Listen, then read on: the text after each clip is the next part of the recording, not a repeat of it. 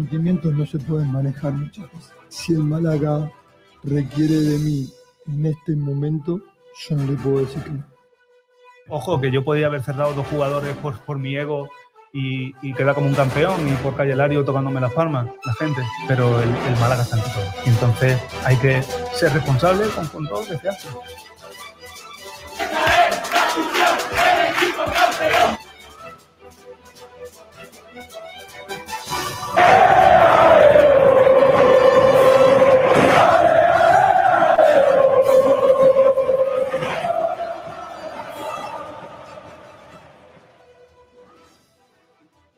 Hola, hola, ¿qué tal? Bienvenidos, bienvenidas todos a Frecuencia Malaguista, aquí en Sport Direct Radio, en la emisora del deporte. Hoy tenemos un programa muy, muy chulo por delante. Os estaréis preguntando dónde está el señor mayor. Bueno, pues hoy está demandados. Lo hemos mandado por ahí porque eh, tenemos que cerrar varias cosas importantes para la radio. Así que hoy, si acaso luego entrará un ratito, pero, pero de momento no va a estar con nosotros. Kiko García, que como digo, tiene cosas importantes esta mañana. Así que nos quedamos por aquí nosotros tocando toda la actualidad del Málaga Club de Fútbol, que no es poca, ¿eh? porque hay muchos temas que comentar, mucho repaso de prensa que enseguida vamos a, a realizar y más cositas, los debates del día, por supuesto, que ya están eh, colgados en Twitter. Ahora os los presentamos y más cositas del, del día que os van a gustar. Además, tenemos que escuchar a Alberto Escasi eh, jugador del Málaga, que ayer habló en la gala de los premios siempre fuerte del Málaga Club de Fútbol. Eh, muy chula la gala, por lo que nos ha podido comentar Kiko García. Anoche en Blanqueazules nos lo contó en directo, todos los detalles de, de esa gala del Málaga, donde además había buen ambiente. Es verdad que esta semana ha sido un poquito más relajada en el entorno del Málaga Club de Fútbol por esa victoria contra, contra el Leganés, pero aún así no queda otra que mirar al importantísimo partido, como dijo Sergio Pellicer en rueda de prensa, del Andorra. El próximo domingo el Málaga se juega la vida. Y claro, veníamos diciendo durante semanas que cada partido era fundamental, pero este más si cabe. Después de ganar al Leganés, si no se hubiera ganado al Leganés, posiblemente este partido con el Andorra no hubiera importado tanto. Pero una vez que el Málaga se ha reenganchado de esta manera, solo toca ganar en Andorra y seguir esperando que los rivales no sumen eh, demasiado. De momento está a 8 puntos la permanencia y vamos a hablar de, todo ello en este frecuencia malaguista. Ya sabéis que nos podéis escuchar a través de streaming en YouTube, en Twitch, en Facebook, también en el 89.1 de FM para Málaga y provincia, que siempre nos olvidamos de que esto es la radio en frecuencia modulada, también en nuestra página web en sportdirectradio.es y luego en formato podcast en todas partes. Es que no, no, hay, no hay excusa para no escuchar Sport Direct Radio. Gracias a todos los que os vais uniendo al programa y como esto cuando no está el señor mayor es dinámico y, guionizado al 100%, vamos a presentar a los hombrecillos que están por aquí, que por un lado está Sergio Ramírez. Hola Sergio. Hola chicos, ¿qué tal? Muy buenas tardes a todos, ¿cómo estamos? Eh, oye, ¿no tiene, ¿no tiene eh, calor con eso? No, yo estoy bien. En mi casa hace frío. Ah, Vale, vale, vale. Yo Eh, vivo y en la Ignacio montaña. Pérez también, el populista. Hola, ¿qué tal? Muy buenas a todos. ¿Qué tal? ¿Cómo estamos? Eh, perfectamente. Eh, con ganas de. Hombre, de si quedan cuatro días para la cosa esa que tanto le gusta, normal que esté así. No, no, Uh. eh, estoy preocupado porque solo quedan ¿Estás cuatro días. ¿Cómo? Sí, bueno, porque como esto, mi tobillo no mejora, pues. Adiós, es verdad. Recordemos. Ignacio Pérez que se hizo un E15 eh, subiendo las escaleras de la Rosaleda. No se, puede ser más- no se puede ser un tío más lamentable, ¿eh? Mira que hay sitio para hacerse una 15. O sea, un año esperando la Semana Santa y se hace una 15 en la Rosaleda. Qué tío más lamentable, de verdad. Pero ¿eh? no jugando. No, no. no, no, No, no. claro, que O si subiendo una escalera. te digo- claro. Vi un sobre y fui Claro. corriendo hacia él. Dijo, ¡el cortijo! El Y, cor- y se cayó. Y se cayó al suelo. ¿Qué había dentro del sobre? eh, no llegué a él. Ah, Eh, me tropecé antes. Se reventó la- el pie antes. vale, vale, vale.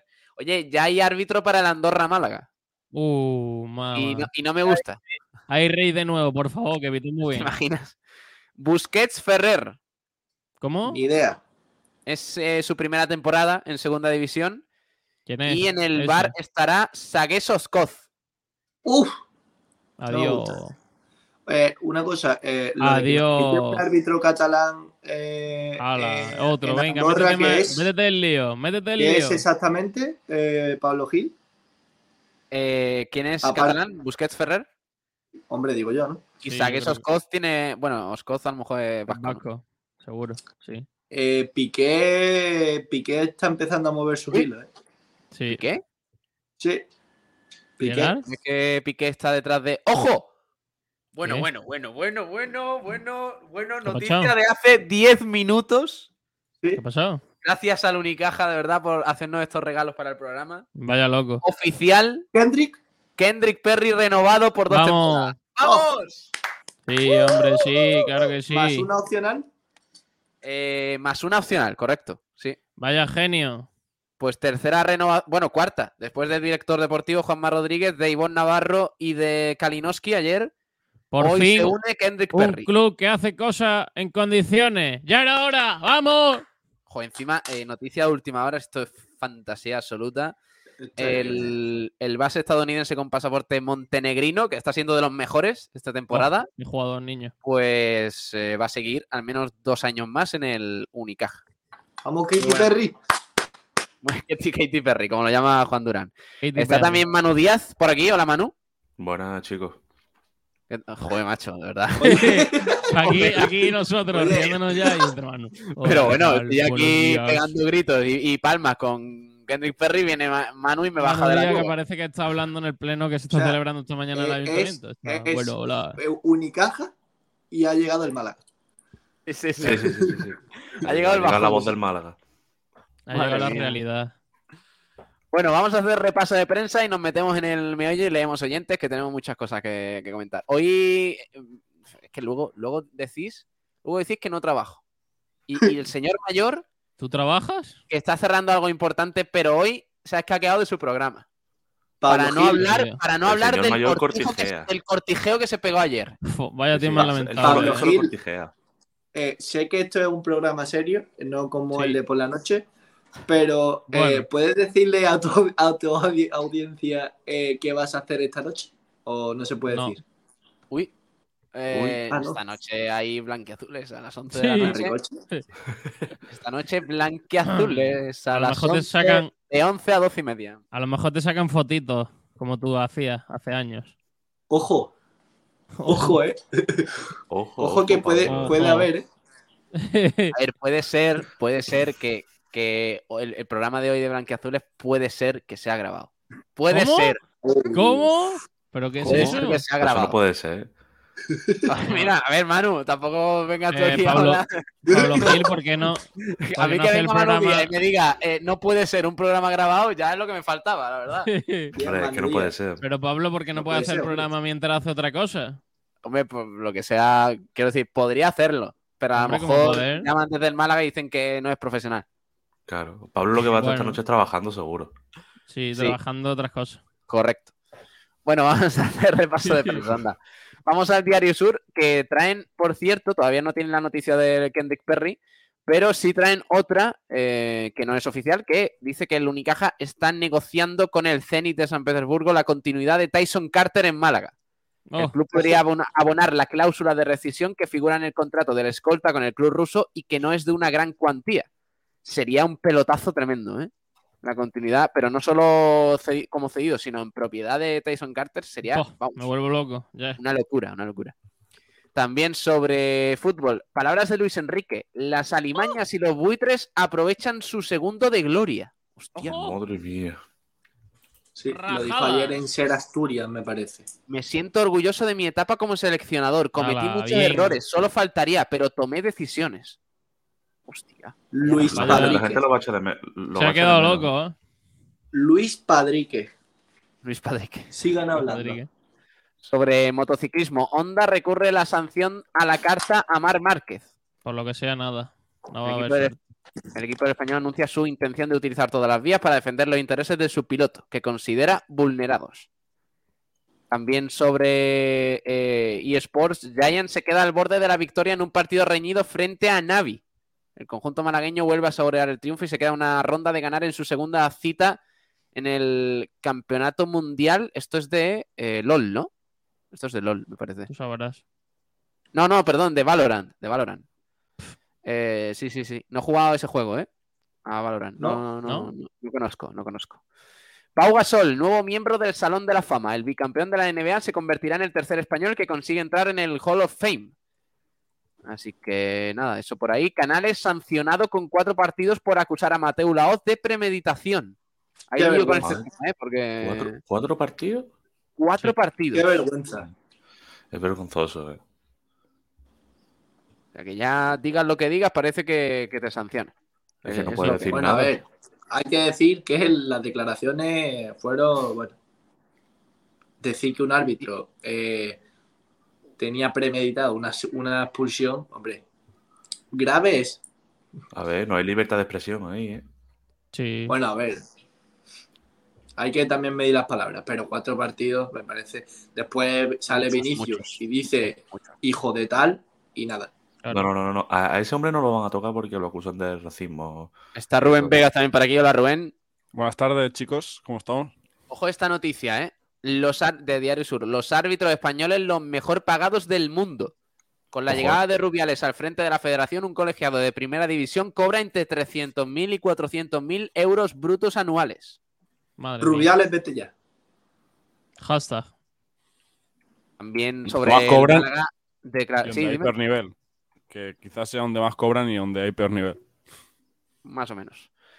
Eh, declaraciones de Scassi también. Hay un convencimiento brutal con la permanencia. Dice el malagueño que destaca que la unión que hay en el vestuario es total y confía en el efecto de una victoria en Andorra. Bueno. La final a 8 de la Copa Davis de 2022 tuvo un impacto de 142 millones de euros para Málaga. Uf, A los 95,2 millones de la repercusión mediática del evento hay que sumarle los más de 23 millones de impacto económico. Eso por ahí también. Hablamos de, eh, de- de tenis también. Serbia, República Checa y Corea, rivales de España en la fase de grupos. Eh, curiosamente se repite en Valencia del 12 al 17 de, de septiembre, dos de los oponentes de 2022. Sobre natación, Carmen Balbuena roza el podio en el primer día del Nacional de Natación. Por su parte, los malagueños Ángel de Oña, María de Valdés y Laura Rodríguez consiguieron un quinto y dos sextos puestos más. Ahí están siempre al pie del cañón. Eh, Scassi también eh, dijo que está abierto a seguir en el Málaga en caso de descenso. Este es una pista que acaba contrato final de temporada. Expresó que espera que no llegue el caso, pero estaría encantado de jugar en primera federación con el Málaga. El, pre- el precedente del Málaga de Pellegrini. Dice, el cuadro blanqueazul remontó en 10 jornadas en la temporada 2010-2011 cuando el farolillo rojo de primera pues se asomaba. Es verdad que la reacción de aquel Málaga fue buena, ¿eh, Ignacio? No sé si lo recuerdas bien, Pues, pero... No, la recuerdo perfectamente. Eh, yo recu- eh, quiero acordarme que Pellegrini llega en noviembre, diciembre. Es cierto que, bueno, el equipo estaba hundido eh, en ese momento. Se llegó a, a esa ventana, ese parón de, de, invierno con el equipo casi hundido. La gente incluso, hubo cánticos de Pellegrini, vete ya. Mira lo que ha sido eh, después eh, con el tiempo. Pero claro, eh, llegó invierno, se fichó a Martín de Micheli, a Julio Batista, a Enzo Maresca y a Ignacio Camacho, y por lo que sea, bueno, a Willy Caballero, y la cosa cambió. Pero es verdad que el tramo final del Málaga fue buenísimo, y de hecho eh, certificó la permanencia en la penúltima jornada después de empatar en Bilbao, y el equipo quedó en mitad de tabla. Eh, la segunda vuelta que hizo el Málaga fue espectacular, sobre todo en casa. Y recuerdo partidos muy buenos, como por ejemplo el 0-3 en el Calderón, que el Málaga encadenó cinco o seis partidos eh, seguidos ganando en primera, que era récord hasta el momento. Y, y al final nos salvamos, pero hay que decir también lo que hemos dicho, que el cambio en invierno fue tremendo y hay que ponerlo en contexto. Bueno, nos vamos a, a Málaga hoy, que hay noticias también importantes. Eh, dicen sobre Unicaja, la venia de Unicaja Banco y Fundación Unicaja. La construcción de un nuevo ciclo hasta 2026 como plan estratégico cuenta con el respaldo de las entidades. Qué buena noticia también por ahí. Eh, sobre el Málaga, ojito con este tema, dicen al acecho del Málaga. Se refieren al mercado de fichajes porque muchos clubes de segunda ansían el descalabro blanquiazul para pescar jugadores libres. Es el caso del Tenerife con Alex Febas. Ojo, cuidado, ¿eh? Sí, ayer eh, el compañero Manoj, eh, que yo creo que es uno de los referentes del periodismo en Tenerife, que suele tener muy buena información, eh, dijo que estaba eh, como negociando, no sé si intentando cerrar el fichaje de Febas en caso de que el Málaga descienda. Hay que recordar que eh, si el Málaga desciende a primera RFF, eh, la gran mayoría de jugadores, entre ellos Ale y Febas, quedarían libres. Solo cuatro no, no quedarían libres. Creo que era Manolo Reina, Juan de, Manolo Reina, eh, Juan de ¿quién Ramón, más? Ramón Genaro y, Ramón. Genaro. Sí. Sí. Esos son los cuatro que Y bueno, de luego momento si se sabe. alguno se renegocia. Claro, eh, hay, hay que decir eso. Eh, se quedan libres. Otra cosa es que ya el club y el jugador se pueden poner de acuerdo y firmar un nuevo contrato eh, con otras condiciones, evidentemente, adaptándose a la categoría. Yo de todas formas creo que eh, incluso los que tienen contrato van a tener muy complicado su continuidad. Pero sobre todo el caso de Juan de y Ramón, que suelen tener más, eh, más cartel en, el- en la categoría. Pero, pero bueno, queda mucho, esperemos que no lleguemos a ese extremo y que obremos el milagro, pero evidentemente va a haber muchísimos movimientos en verano si el equipo desgraciadamente acaba descendiendo. Eh, Alberto Escasi se ve a cinco puntos de ganar en Andorra. Bueno, se ha jodido. Capitán del Hombre. Málaga augura que algunos de los rivales directos van a pinchar, ha dicho textualmente. ¿eh? No pincha, Ojo. entonces. Sí, sí, sí. Pues lo tiene, lo tiene ¿Para claro. qué lo dice? ¿Para qué lo dice? ¿Para qué? Ya lo ha agafado. Ya, ya, ya está. Ya lo ha agafado. Kendrick Perry, MVP de la jornada 20 de la ACB. Tras la disputa del Lenovo eh, Tenerife Baxi Manresa atrasado, el americano vio confirmado el galardón tras firmar 37 puntos de valoración en el partido contra Kazu Asconia. también hay que hablar de Unicaja, la, la casa de José Mari.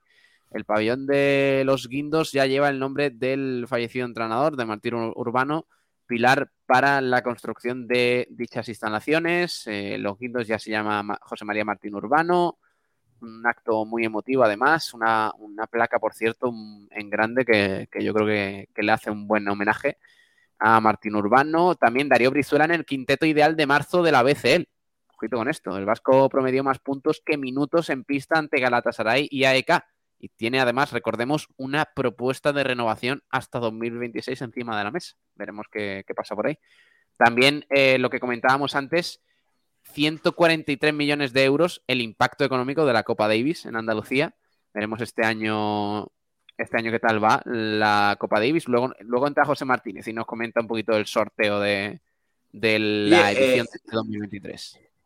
Piqué eh, es el, el jefe de la Copa Davis, ¿no? Bueno, el, eh, sí, Sí, el, bueno, el será la- presidente, ¿no? La empresa suya, ¿no? ¿Cómo se llama la La- empresa suya? Cosmos. Y Cosmos. Piqué también está haciendo una, unos edificios aquí en Málaga, no sé si lo recordáis.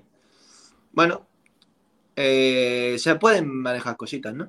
Cosita. Bueno, Podemos, diría- podemos, ¿Te refieres, Ignacio ofrecerle, podemos ofrecerle intercambio de, de favores.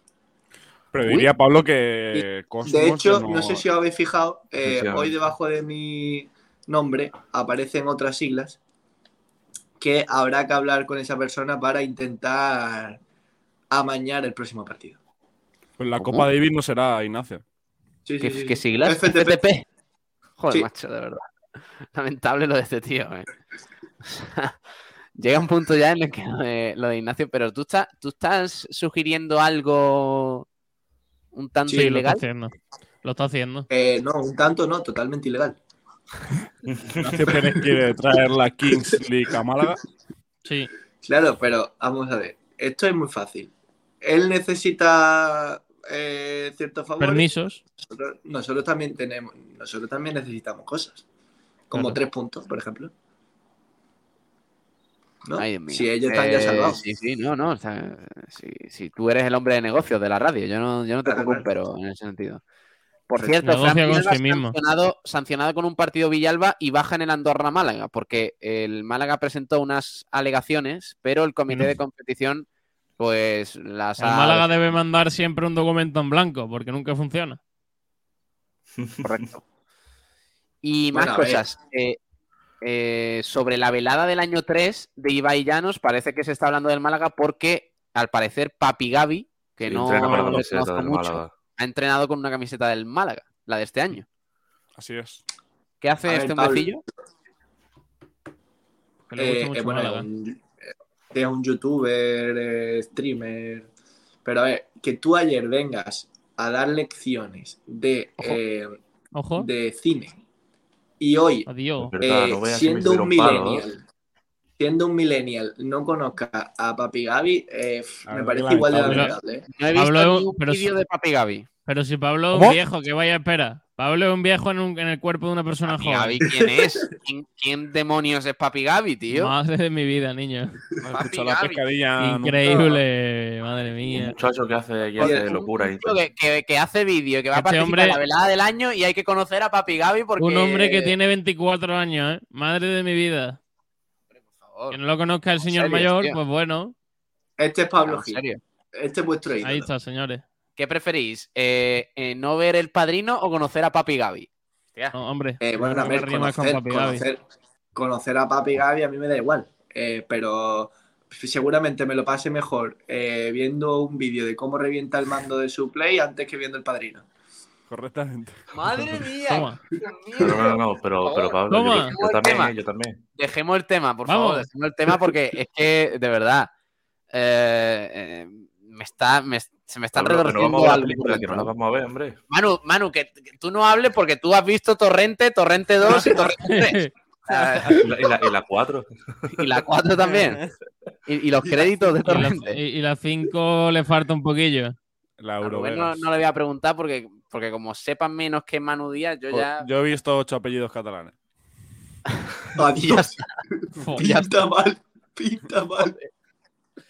Yo catalán, además, que es Eso no lo he visto yo tampoco. Oh, no me lo puedo creer. Oye, Es que sepa más de cine que esta gente es muy lamentable. ¿eh? Es muy grave, muy Hombre, grave. no. Sí.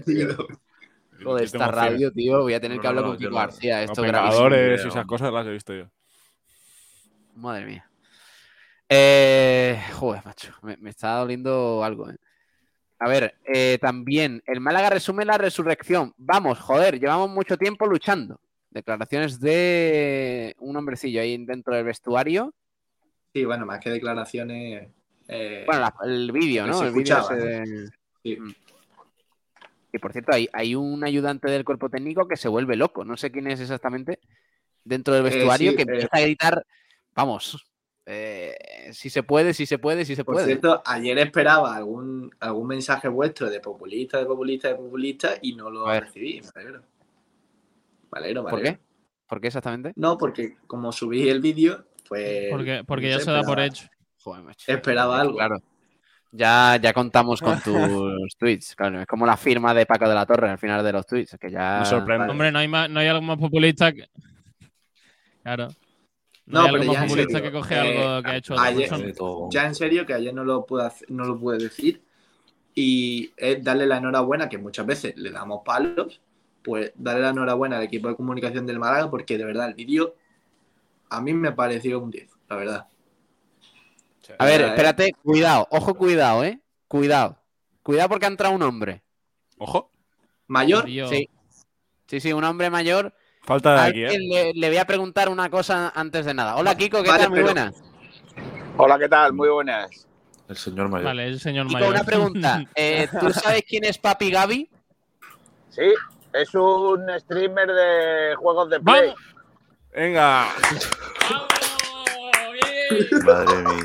No vale. ¡Pablo, viejo! Pablo. Nos ha estado escuchando antes, no vale, no vale. Lo ha buscado en Google, no vale. Claro, le ha dicho, oye, buscar, Siri. calao. Pero si yo soy Pues- un fiel seguidor de la Play, todo lo que Pero sea si ha dicho juegos de Play. ¿Verdad? Bueno, es Vale, Que verdad. hay tiempo, que hay tiempo para todo, tío. Sí, sí, sí, lo que claro. me parece normal. lamentable es que que no tengáis tiempo para ver el padrino y a, y a esta gente. Si es que se puede hacer las dos cosas. Si- siendo el jefe es normal. Uy, Claro. uh, vaya palo, ¿eh? Eh, por Bueno, cierto, ¿qué, Kiko? eh, ¿Para qué has entrado? Oye, eh, lo de Kiko García únicamente entrando desde el coche, esto... Es que le da igual, ¿eh? Pablo, por cierto, el, el- el ayudante que dije de- que has preguntado antes es Quique Ruiz. Ah, Kike Ruiz, vale, vale. Kiko, ¿me oyes? Sí, voy a entrar en un túnel, o- pero quiero. A ver, Sí, te oímos, te oímos. Venga, dale, dale. Ah, digo que voy, voy a entrar en un túnel y se va a cortar. Así que en, en nada, en un minuto te tengo que puntualizar una cosa importante, ¿vale? Venga, va. esto es- Vale, Pablo perfecto. Gil, eh, me parece muy guay cuando ha empezado el programa diciendo que esto va todo en serio hoy. Todo guionizado, perfecto, Sí. 100%. Lo Eh, que está decir es que de va sobre, rue- va sobre ruedas, eso sí. ¿eh? Sí, Sí, eso sí. Bueno, vamos a seguir leyendo más comentarios mientras Kiko García pasa el túnel, que nos tiene que comentar cosas Pero importantes. tenemos que estar escuchando el ruido de su maravilloso coche. No, lo quitamos un no. momento. Hasta luego. Recordadme que. eh, recordad que se ha silenciado, se ha silenciado. Venga, perfecto. A ver, más cosas. Eh, ¿A quién tengo que saludar? Ah, bueno, que no he puesto la sintonía. Yo pensaba que ya había empezado a leer oyentes. No, Vamos no, a leer vale, oyentes. Venga. Pablo, esto está siendo un desastre, ¿eh? Pablo. La- la- es que lo hemos dejado descolocado, vamos. Ajá, ajá. Alright. Venga, Pablo. a ver quién ha hecho la pole. Eh, la pole, antes de nada, y nos vamos con Kiko García, la ha hecho Francis Caballero.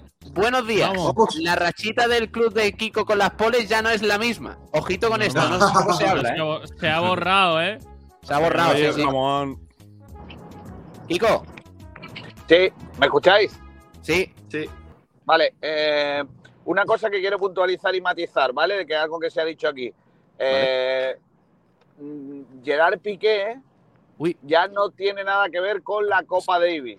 así es. Eh, eh, se han Yo- peleado Yo, yo he preguntado. ¿eh? y, y ya no lleva, no, no gestiona su empresa, no gestiona la Copa Davis. ¿Vale? O sea que No la, todo no el la discurso gestiona, no la gestiona Cosmos. de empresa. Pérez. no, no la gestiona No, Cosmos. Sí, rompieron, rompieron el De acuerdo. hecho, O sea que ya- el, acuerdo, el acuerdo que tenía el Ayuntamiento de Málaga era con la Federación de Tenis y no con Cosmos. El Málaga, Málaga Vale. lo que hace es llegar a un acuerdo para la celebración de la Copa Davis, que la organice Cosmos como si la organiza Sede Comunicación. ¿Sabes? Que ahí no hay. eh, Lo que, lo que contrata y por lo que paga Málaga es porque se celebre aquí la Copa Davis. O sea que no podemos hacer trampas. No. Bueno, por ese lado no. Lo de, lo, lo de que Piqué tiene. Lo de que Por Piqué ese lado tiene no, ¿eh? Vamos a buscar otra forma, pero por ese No, lado. porque os voy a decir una cosa, os voy a decir una cosa ayer de ayer en la gala siempre fuerte, enhorabuena al Málaga, por cierto, porque la gala estuvo muy bonita, muy entrañable. Y yo le decía a Quique Pérez y a José María Muñoz ayer que el, el problema que tiene el Málaga es que no puede hacer lo que hacen otros equipos, que es el tema maletines, porque no me imagino a José María Muñoz en una gasolinera entregándole un maletín a un equipo por porque gane. Hmm. Claro, hay otros, Pero- hay otros presidentes del fútbol español que ya sabemos Sí. las cosas que, Bueno, que han, bueno, bueno. que han hecho algo de la historia, como por ejemplo el expresidente del Zaragoza, Agapito. Hombre, Agapito Iglesias, claro. Agapito se encargaba de los últimos tres partidos todos los años. Claro. Entonces, Se claro, ahorraba, se ahorraba sea- el dinero en el lateral derecho y ese dinero era para comprar los últimos tres partidos.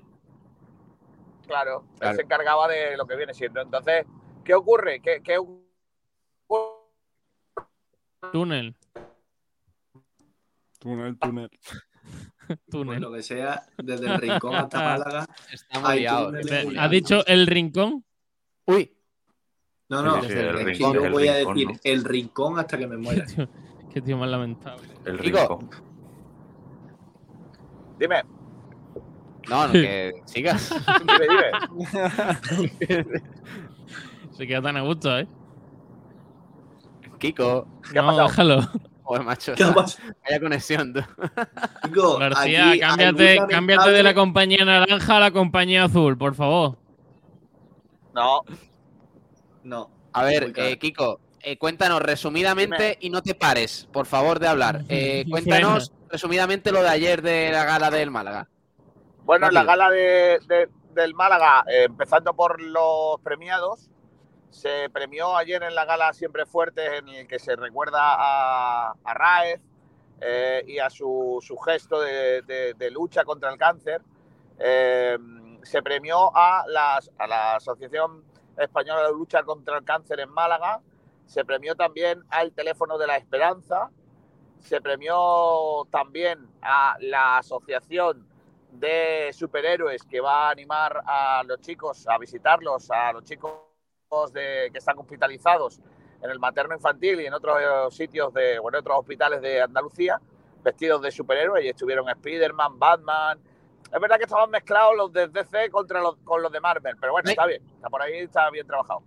Y, y por último, la verdad es que un equipo que hemos descubierto ahora, que yo no sabía de su existencia, que son del, el mejor equipo de España de baloncesto, eh, perdón, de fútbol para amputados.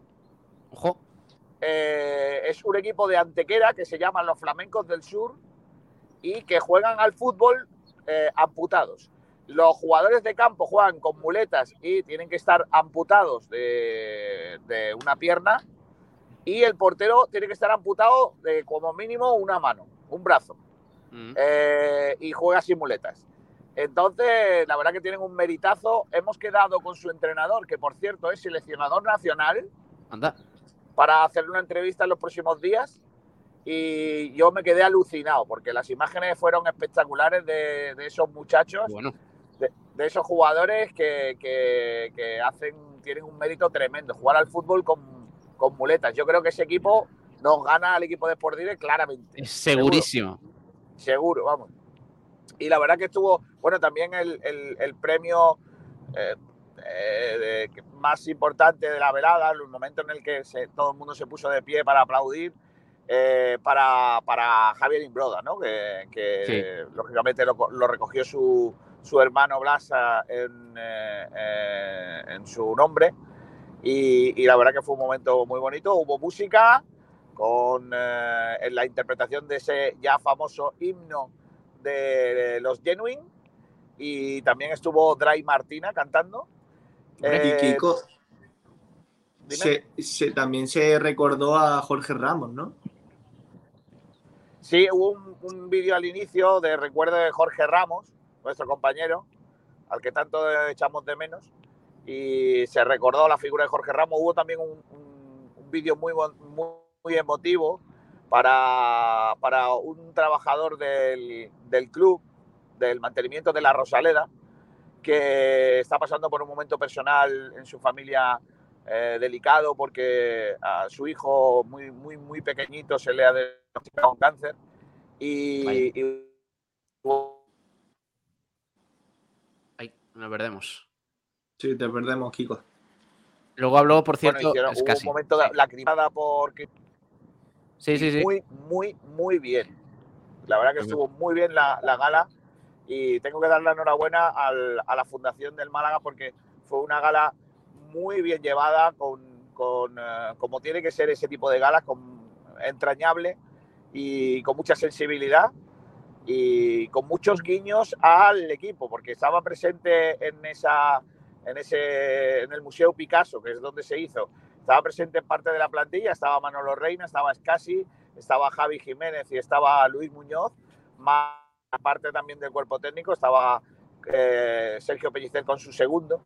Y, y- y claro, hubo mucho guiño a que seguir, hay que seguir siempre fuerte, que se puede conseguir.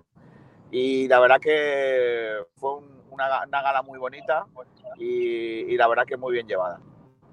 Vale, eh, dos preguntas y ya te dejamos, Kiko. Eh, por un lado, ¿qué tal Pellicer? Bien, la ver- verdad que Pellicer es un, es un entrenador eh, de la antigua escuela en el sentido de que no, no le gustan los focos, no le gusta el tipo de actos. Él me decía que, que- lo pasa mal en sitios, en actos oficiales como este, eh, pero que era un día señalado y especial y que tenía que estar. pero que él es más de chándal, de, trabajo en el campo, de tal, y se confirma la teoría de que hemos vuelto a tener un entrenador que trabaja. Es el primero en llegar al estadio y el último en irse. Bueno. Eh, se hizo referencia, se hizo referencia precisamente a eso durante la gala, eh, que es, es prácticamente el que abre el estadio y el que lo cierra. Y bueno, habló de que, que se puede, que está convencido de que el equipo eh, está en un buen momento y que, y que bueno, que, que se va a luchar al máximo, que solo se piensa en Andorra. Están como los, como los youtubers, solo piensan en Andorra. Y, y la cosa Papi Gaby está está en- en una dicotomía ahora. En Andorra, en Andorra, por cierto, que están de elecciones. ¿eh? No me el domingo hay elecciones. ¿A quién se puede votar? ¿A, a Papi Chulo o a quién? A, A, Di- a Digrés. a Piqué o a. Digrés.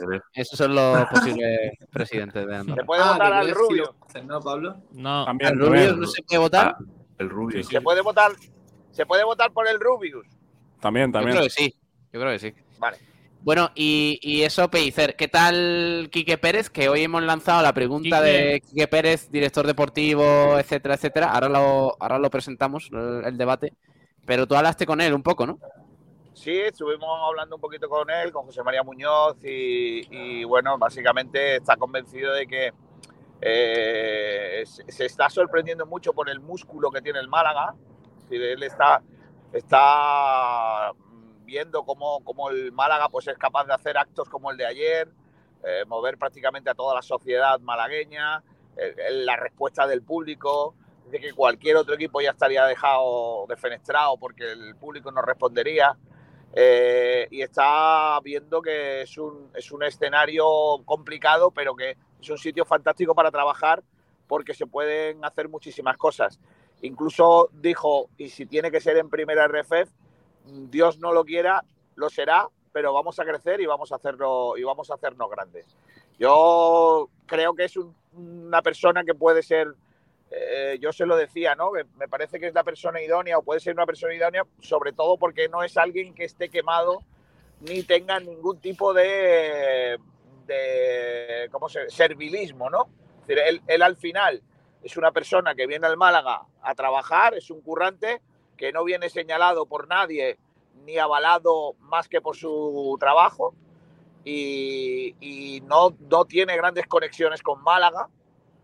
Y, bueno, y con respecto a eso, pues deciros que, eh, ya os lo cuento, aunque va a ser parte del debate, que de la charla que tuvimos, os puedo decir prácticamente que el Málaga no está planteándose a día de hoy, en un futuro muy, muy cercano, la contratación de un director deportivo, que, que si llega, que, llegará, el director deportivo va a llegar, eh, pero que yo creo que no lo hará hasta que el Málaga no sepa eh, que no o, sepa si tiene o no opciones de salvarse. En el momento, mientras que el Málaga tenga opciones de salvarse, no se va a anunciar la llegada de ningún director deportivo. Si, si en el momento que el Málaga sepa, sepa algo de cuál va a ser su futuro, entonces veremos. Pero mientras tanto, no, no está planteado.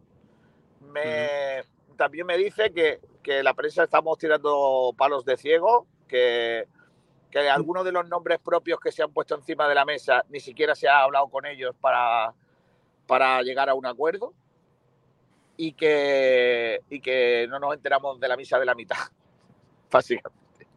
Oye, ayer dijiste, anoche dijiste un, un tema importante, que es que Chema Aragón, director deportivo del Mirandés, estuvo en el último partido en la Rosaleda.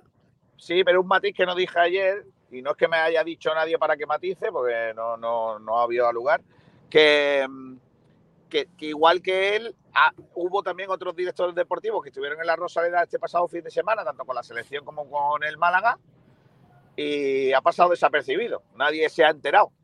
Y, y han estado aquí y no se ha hablado con ellos. Es decir, o al menos Qué no se ha hablado de lo que. O al menos no se ha hablado de lo que creéis vosotros que se tiene que hablar, claro. No, no, no. No, no, el problema es que estén aquí porque querrán pescar por todos lados.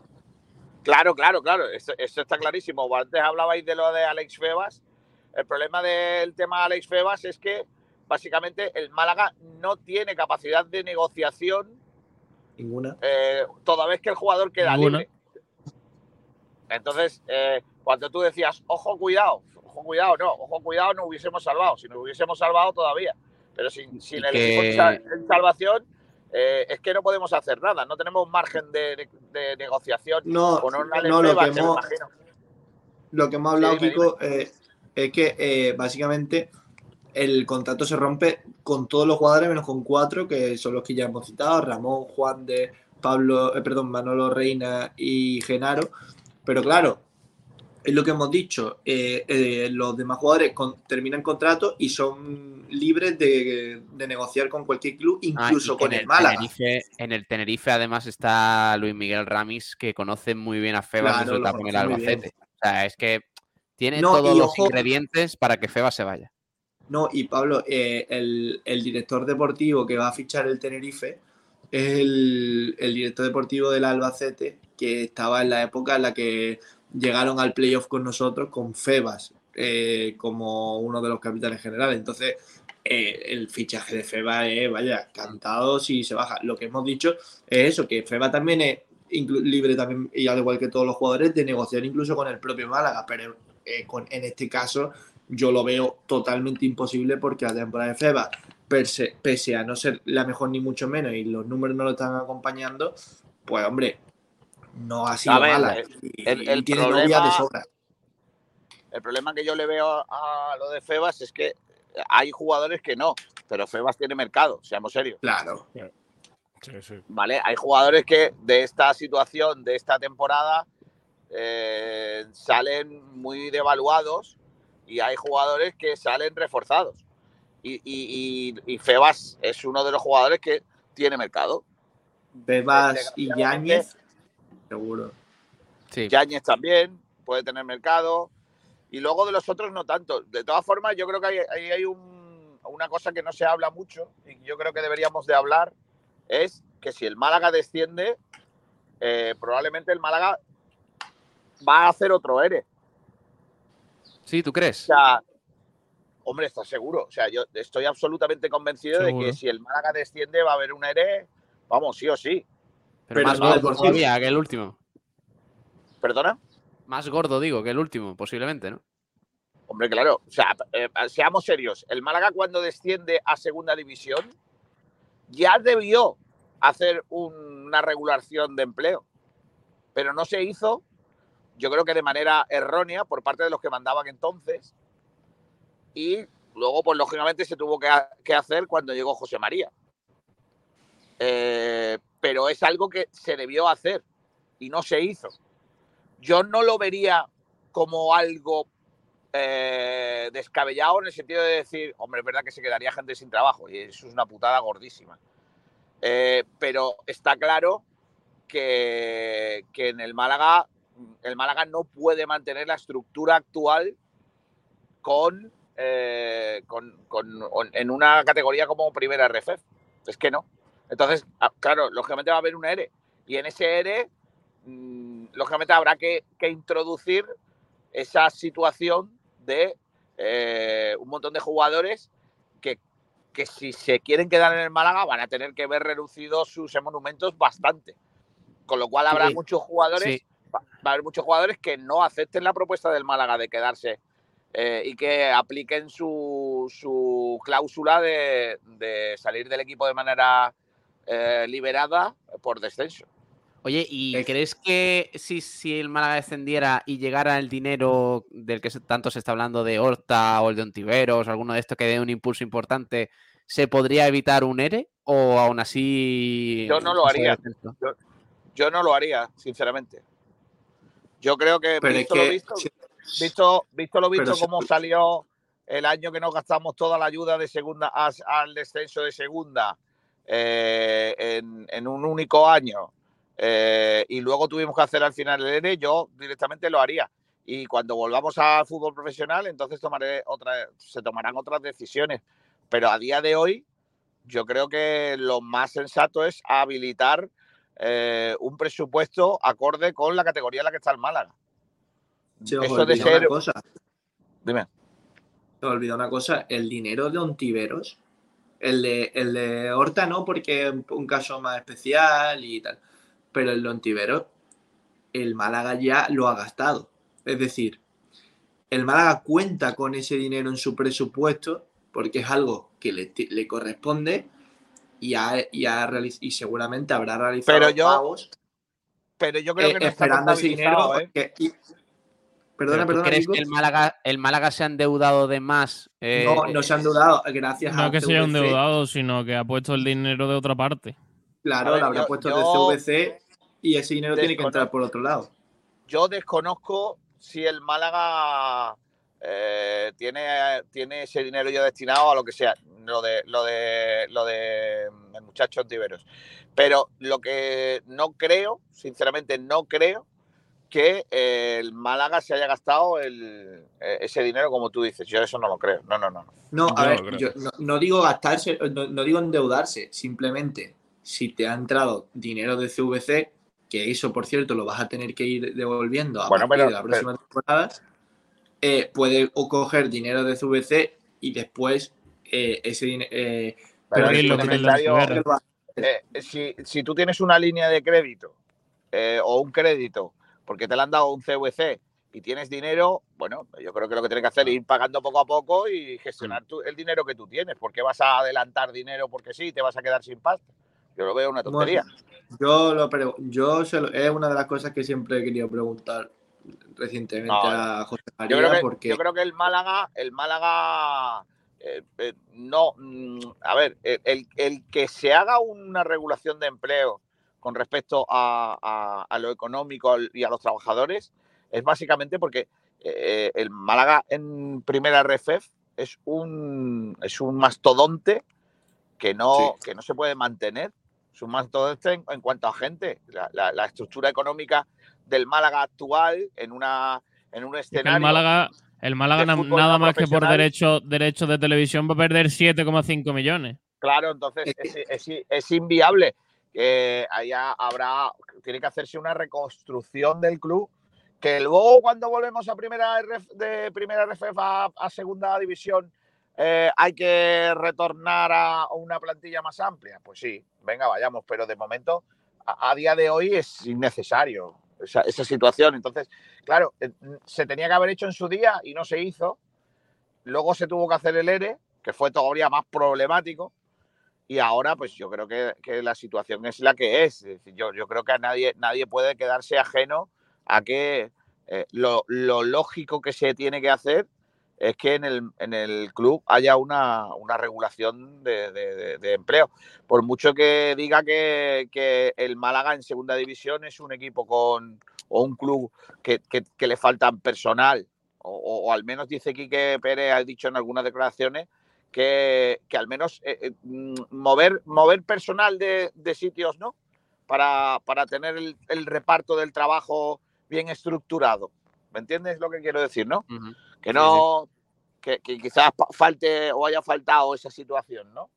Eh, el caso es que sí que va a haber un- una necesidad y Dios no lo quiera que si descendemos pues van a pasar cositas y, y desgraciadamente pues alguna de esas cositas pues será o puede ser que algunos de los, de, de los trabajadores del club pues tenga que, que- que perder su puesto de trabajo, ¿no? Entonces, Es que si, Bueno. si os fijáis, si os fijáis, eh, por ejemplo, el Málaga, eh, pese a haber cerrado dos, tres tiendas, tiene eh, para ser un equipo de segunda división eh, varias repartidas por la provincia, por ahí tiene muchos trabajadores.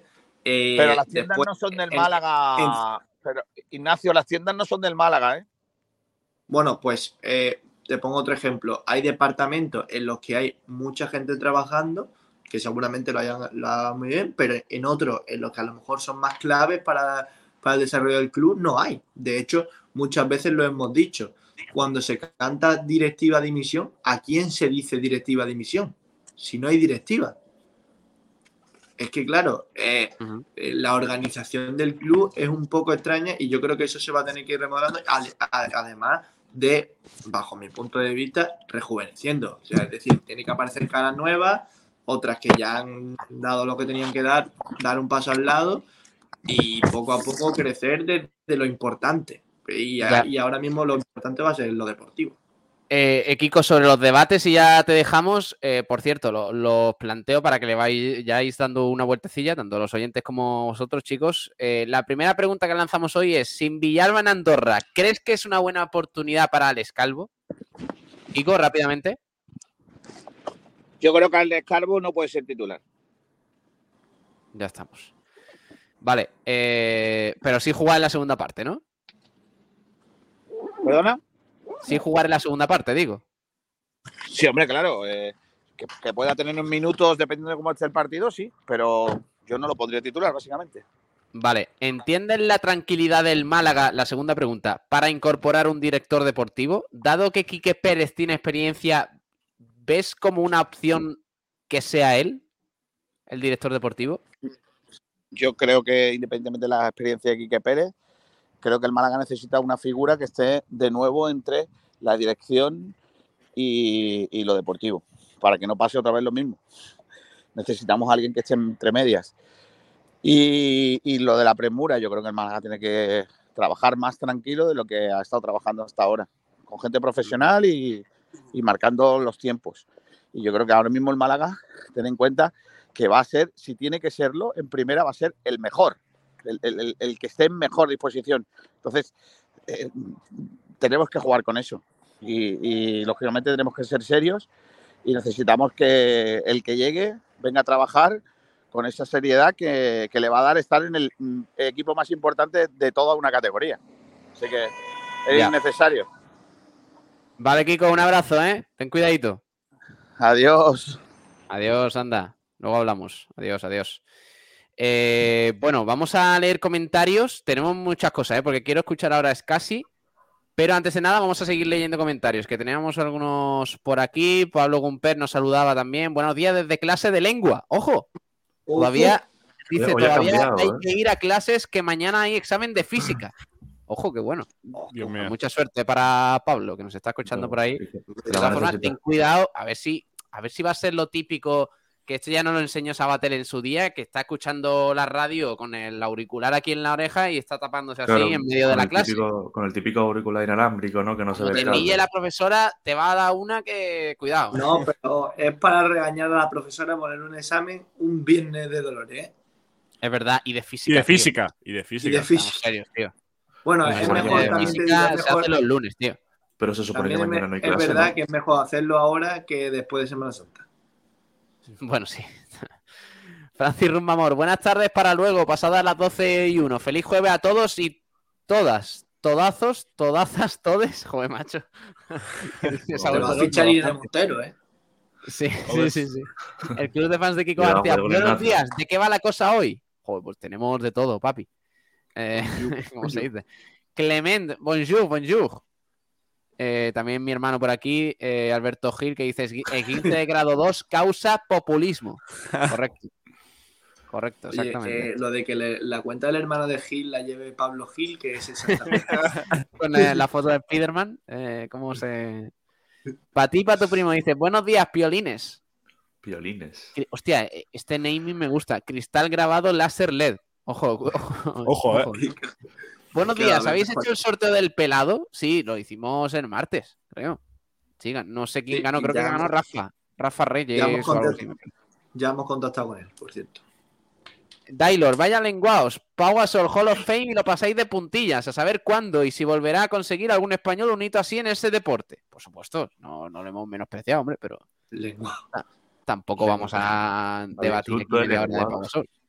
No, tampoco vamos a dar aquí voltereta, ¿no? Eh, que se lo merece, por supuesto, Pau Gasol es un auténtico genio. Y Gong Gong, hostia, parecéis una clase de segundo de eso en una videollamada. Falta gente mayor.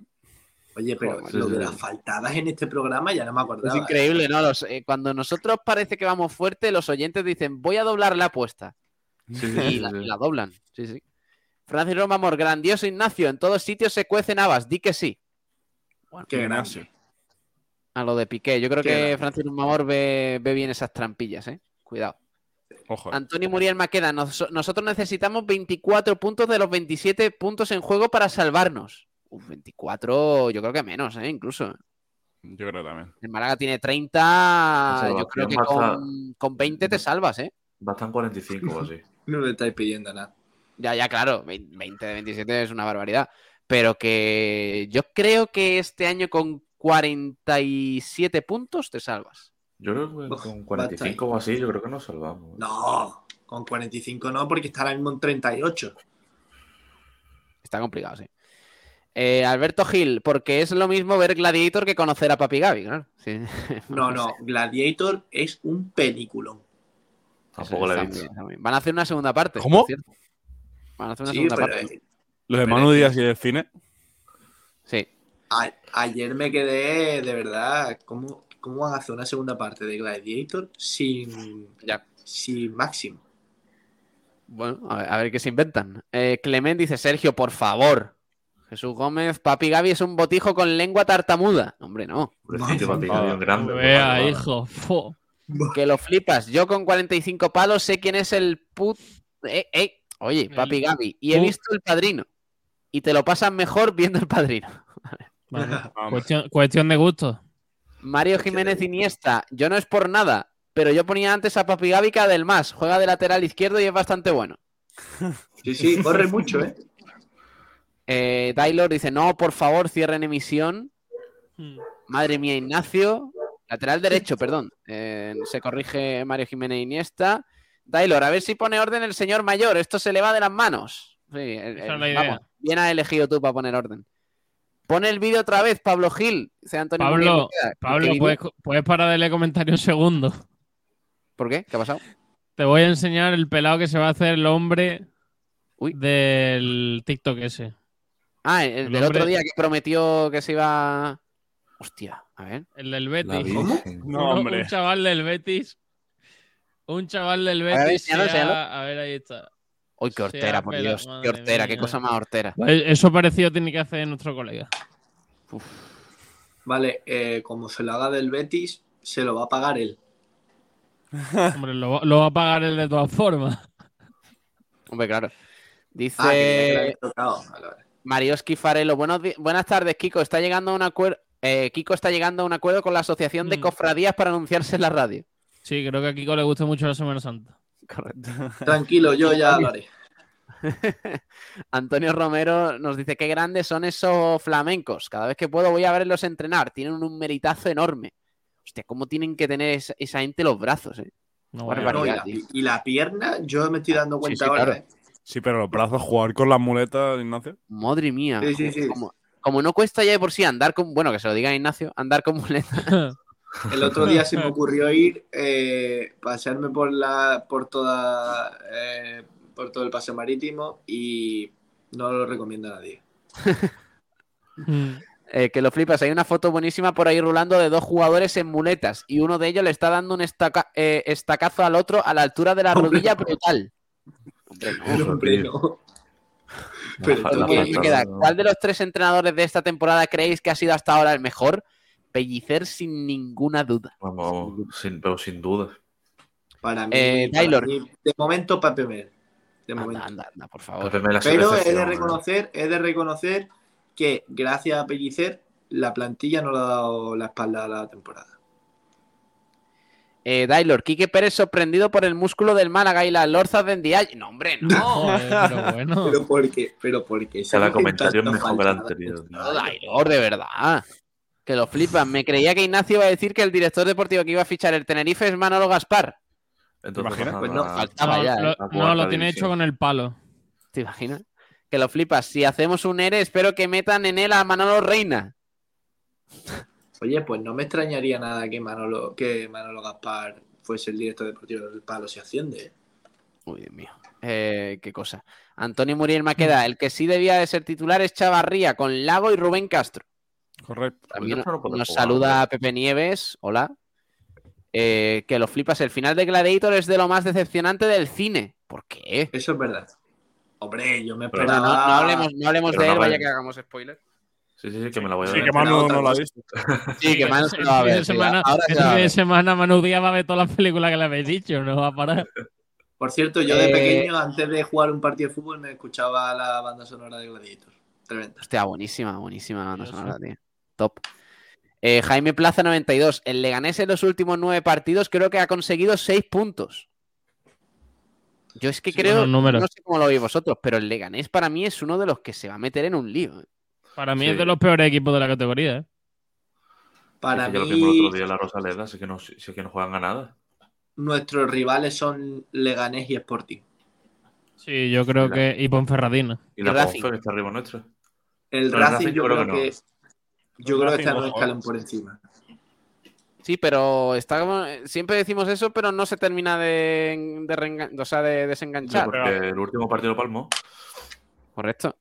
Así Sí, que pero lo- cuidado. lo palmó en casa. Contra, eh, perdón, contra el, contra el Levante, creo que fue. Mm. Bueno, vamos a escuchar a Scassi, a ver qué dice, qué dijo ayer en esas declaraciones de la gala siempre fuerte de esos premios del Málaga Club de Fútbol. Vamos a escucharlo.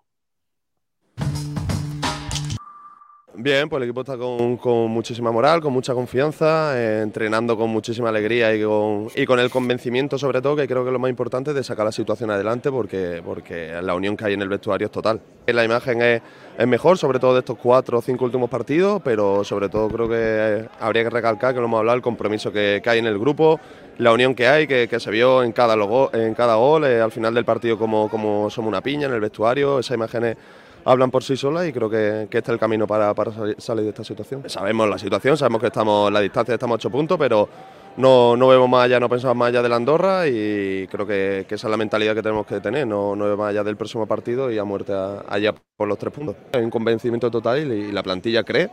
Estamos convencidos que si ganamos Andorra no- nos pondríamos a cinco puntos.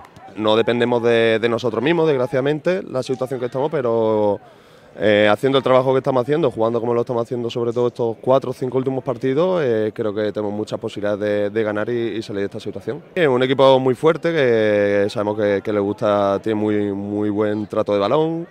Allí en casa son, juegan súper bien y nada, nosotros tenemos que hacer un partido muy serio como, como lo venimos haciendo y para conseguir los tres puntos como sea. Y creo que este equipo no se va a rendir nunca, eh, no va a bajar los brazos y, es lo que estamos viendo esta última jornada. ¿no? La imagen, como he dicho, habla por sí sola y, creo que la gente está contenta ahora por, por cómo está el equipo, cómo se deja la vida y, la ambición que, está teniendo cada partido.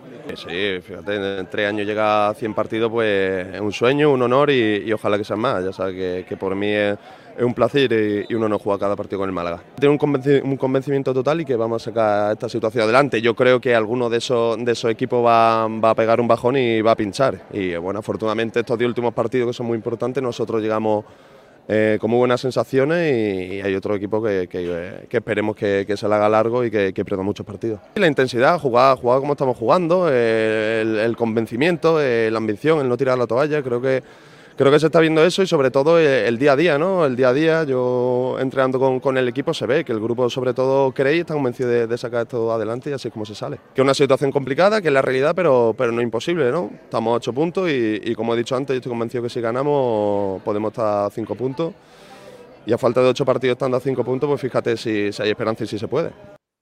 ¿No es como excesivamente optimista es casi? O sea, después de la temporada que llevamos y parece que, que por esa victoria ante el Leganés eh, mm, lo ve todo demasiado bien, demasiado bonito. Bueno, yo creo que al final el mensaje que quiere transmitir el club desde dentro, ¿no? De, de que bueno, que hay posibilidades y que y que pasa por Andorra pues seguir en la en la pelea. Así que yo creo que el- un poco Yo el sé- mensaje que quiere transmitir. No creo que casi personalmente se crea tanto lo que está diciendo. Pues yo creo que sí lo cree, por, por una razón. Eh, el Málaga, y yo creo que aquí estamos todos de acuerdo, ha estado descendido hace cinco o seis jornadas. El partido contra el Racing Yo también Era- lo creo. Sí, un descenso, pero de manual. La gente llorando en la grada, eh, se te escapa el partido contra un rival directo y demás. Y entonces, creo que desde ese partido se ha cambiado el chip por completo y es, vale, estamos en primera RFF, vamos a limpiar la cara y vamos a salvar. Y entonces, poco a poco, se han ido dando resultados, sensaciones. El equipo ha respondido. Eh, los pequeños detalles que antes nos marcaban negativamente, ahora están de nuestro lado, porque si acordáis, la salvada de Ramallo en el, eh, antes de que el Málaga le ganase 3 a 0 eh, al Zaragoza con 0-0 en el marcador y la del otro día de Cristian valen puntos. Y hombre, la gente que, eh, se ha visto ya en segunda en primera RFF que ya lo tiene tan asumido el descenso que todo lo que venga ahora va a ser positivo.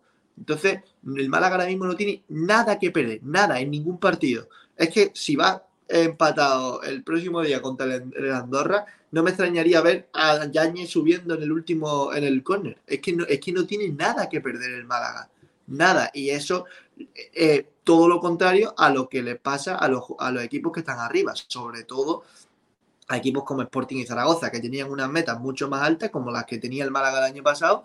Poco a poco, por las circunstancias, se han visto eh, arrastradas a tal descenso y eso le puede llevar una mala pasada, que no, le, que no le ocurre a los de abajo. Está empezando a ganar Ibiza, está empezando a ganar el Málaga y está empezando a ganar la Ponferradina. También le viene eso bien al Málaga, que haya esa competencia. No, un- una que- cosa es cierto, que, eh, mm, eh, es verdad que llevamos semanas, de- yo creo que desde, desde la derrota contra el Racing ya, ya fue un poco calamitosa, pero llevamos semanas diciendo el Málaga está descendido, el Málaga está descendido. El caso es que los números no dicen lo mismo. Claro, porque no, es que matemáticamente siga con vida, es que realmente son ocho puntos. O sea, ocho puntos, vale, eh, son muchos a estas alturas de la temporada. Pero es que yo, si no hubiera, si no fuera porque veo el Málaga y digo, vaya temporada mala porque la hemos vivido y porque la hemos seguido y hemos visto el desastre del equipo durante toda la temporada, si ahí estuviera, en vez del Málaga con 30 puntos, estuviera la Ponferradina, o qué te digo yo, otro equipo, cualquiera, yo diría, ese equipo todavía no está descendido. Pero me da igual, o sea, viendo la clasificación, ¿eh? Y viendo además cómo viene, de empatar en Gran Canaria, de empatar mereciendo más contra el Levante y de ganarle al Leganés. Y viendo el calendario, que para mí, dentro de lo que tiene el Málaga, es de lo mejorcito que tienen los de abajo. O sea que yo si viera el panorama actual del Málaga en otro equipo, te diría, ese equipo, a ese equipo no lo podemos dar por muerto. Pero entonces- todavía, todavía la distancia es muy grande, Pablo. Desgraciadamente, Ahora es mismo muy, sí. muy grande. Son ocho puntos. Todavía el Málaga no puede, no, no se siente capaz de de verdad que el resto le tenga miedo. Porque es que ocho Es puntos esta jornada, puntos. Ignacio, esta Es que jornada yo creo que una En esta victoria jornada- Leganés no cambia nada. puede si- cambiar, si esta la jornada puede cambiar el panorama muchísimo. 45. Sí, pero si, si, si la distancia se acorta a menos a 5 puntos o menos, ya estamos hablando de otra cosa porque son dos partidos. Pero es que 8 son 3. Y 3 es Claro. mucho en esta categoría. El objetivo del Málaga yo creo es llegar Ocho- y son a- tres quedando ocho partidos.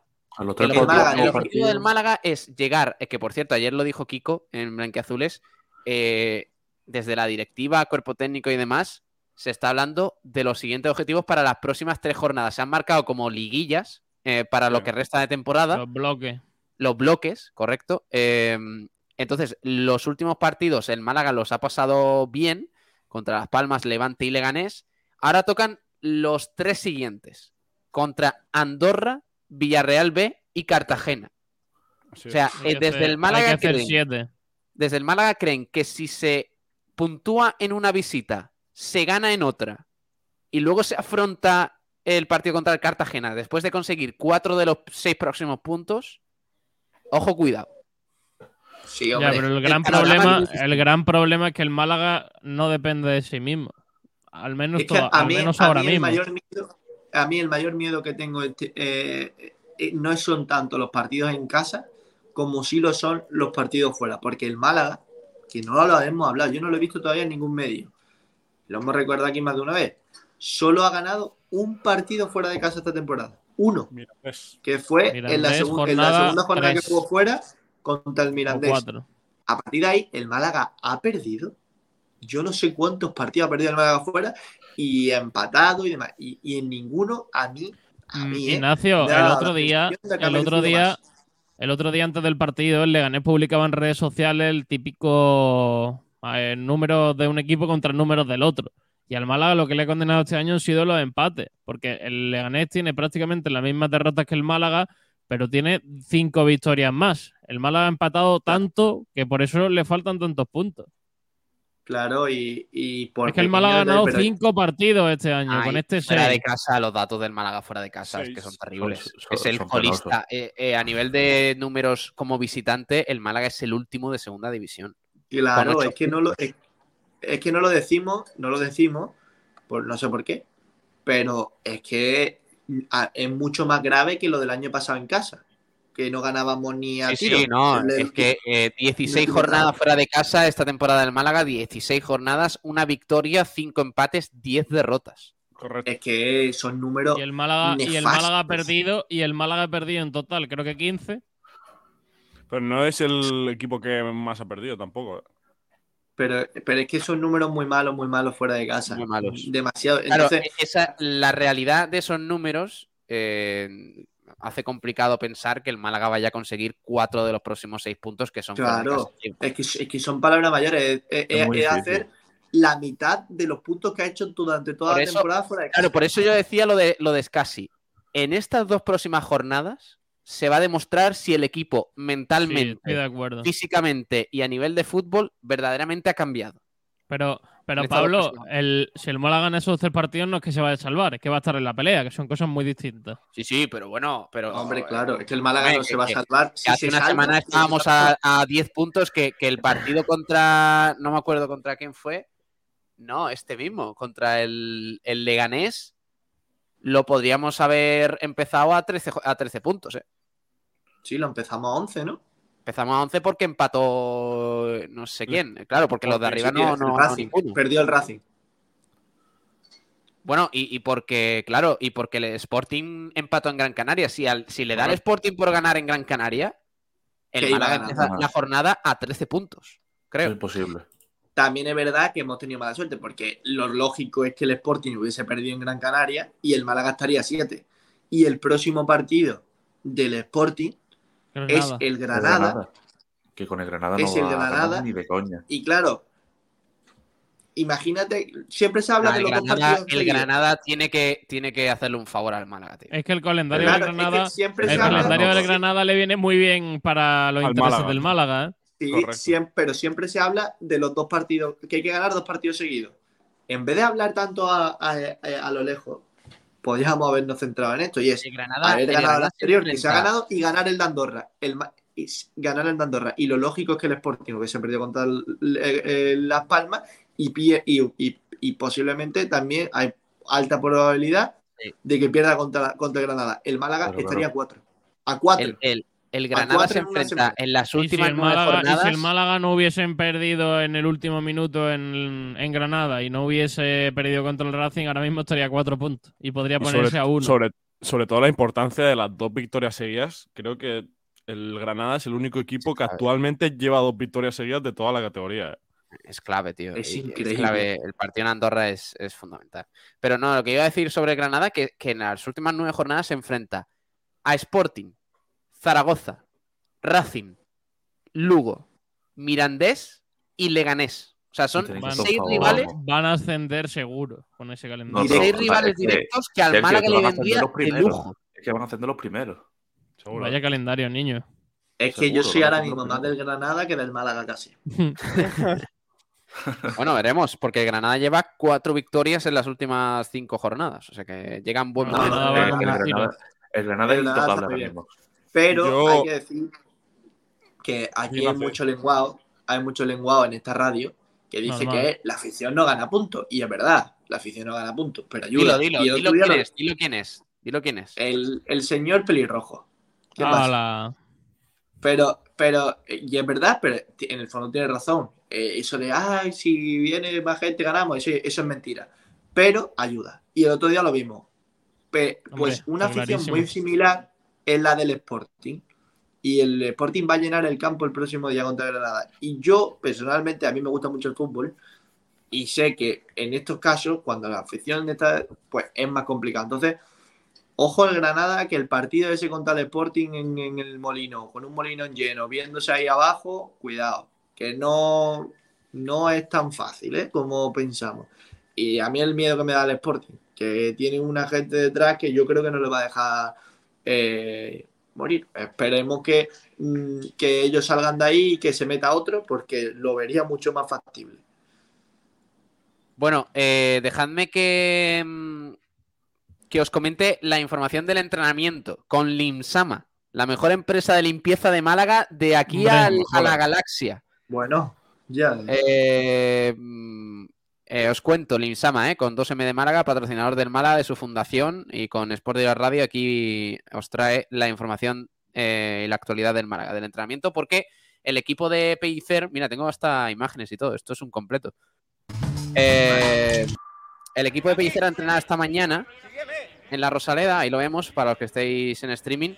Tras una sesión de vídeo, los jugadores de Pellicer saltaron al campo principal de Martiricos para continuar la preparación del próximo encuentro liguero, dando prioridad a la labor técnico-táctica con balón. Eso dice el Málaga. En cuanto a nombres propios, sin cambios. Bustinza y los canteranos Musa, Víctor Olmo y Andrés Caro continúan al margen del grupo, en pleno proceso de readaptación física.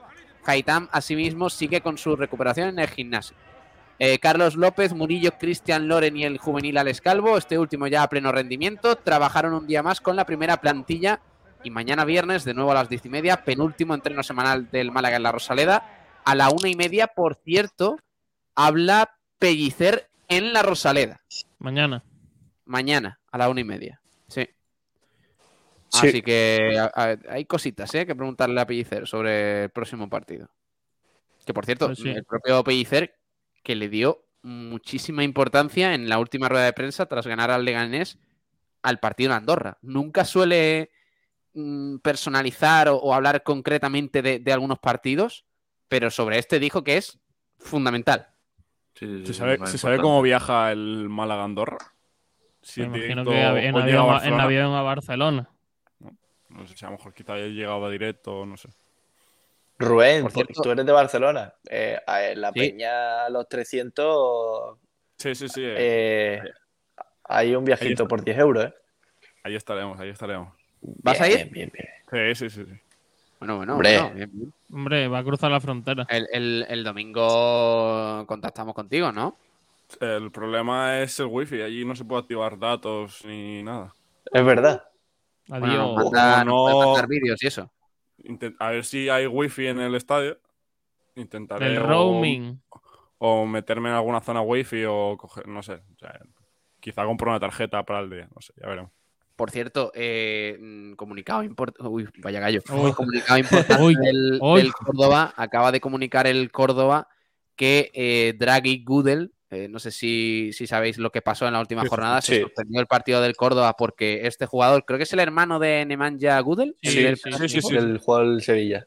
El jugador, claro, es verdad, el primer equipo pasaba que estaba hablando del Sevilla Atlético.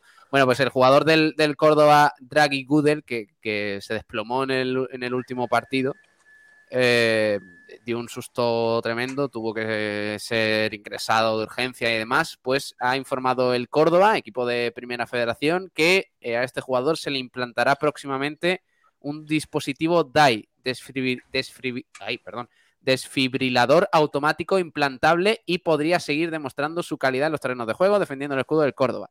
Las pruebas médicas han confirmado que el serbio sufrió una taquicardia ventricular que le provocó el paro cardíaco y, por tanto, la muerte súbita sufrida. La rápida intervención de los servicios médicos logró salvarle la vida. Hostia, tío, qué fuerte esto. tío. Madre mía. Madre mía. Me, me deja, me deja helado. A, a mí, a mí sí me ha puesto la piel de gallina. Eh, es que, es que eh, esto pasa mucho, tío. Esto pasa muchísimo en el día a día, en, en- en- en el mundo. Y, y claro, este hombre porque ha tenido suerte de, de tener una ambulancia a, a 20 metros. Pero es que esto te pasa en cualquier otro contexto y la palmas. Es Bueno, es no- que el otro día, eh, no sé si lo sabéis, eh, las comunidades de vecinos eh, están intentando poner en, bueno, pues tener desfibriladores por si ocurre este tipo de situaciones. Y yo estuve hablando con, con, bueno, pues con un médico especializado y me dijo que él había sido uno de los únicos que había votado en contra pues, de esta situación. Yo a mí me sorprendió porque, claro, todos pensamos, ¿por qué no, no? Y es que estos aparatos son muy complicados de manejar y te puedes, te, lo- te puedes cargar a esa persona y dice que lo que deberíamos de aprender todos, y eso es una realidad como un templo, es eh, primeros auxilios, Sí, sí. intentar mantener a la persona con, con un hilo de vida y esperar, colegios, claro, y esperar a que llegue la ambulancia, que son los que de verdad saben tratar este tipo de artilugios, porque no es lo mismo eh, a ti te pueden enseñar eh, con un desfibrilador eh, hacerlo con un muñeco, pero es muy difícil verte con una persona, posiblemente Sí. incluso que quieras, en el suelo y que dependa de ti. Es prácticamente imposible. Entonces, Sí, sí, a lo mejor un masaje cardíaco puede salvarle la vida y creo que desde aquí espero que, que, no, que a toda la población se nos, se nos dote de estos, de estos conocimientos porque es que es tan clave. Fíjate, saber sobre esto contó una vez Paco Gémez que le pasó eh, en, un, en un campo de golf. Estaba jugando al, al golf, no sé dónde exactamente, creo que era en La Coruña, porque no sé si él tiene casa allí, no me acuerdo.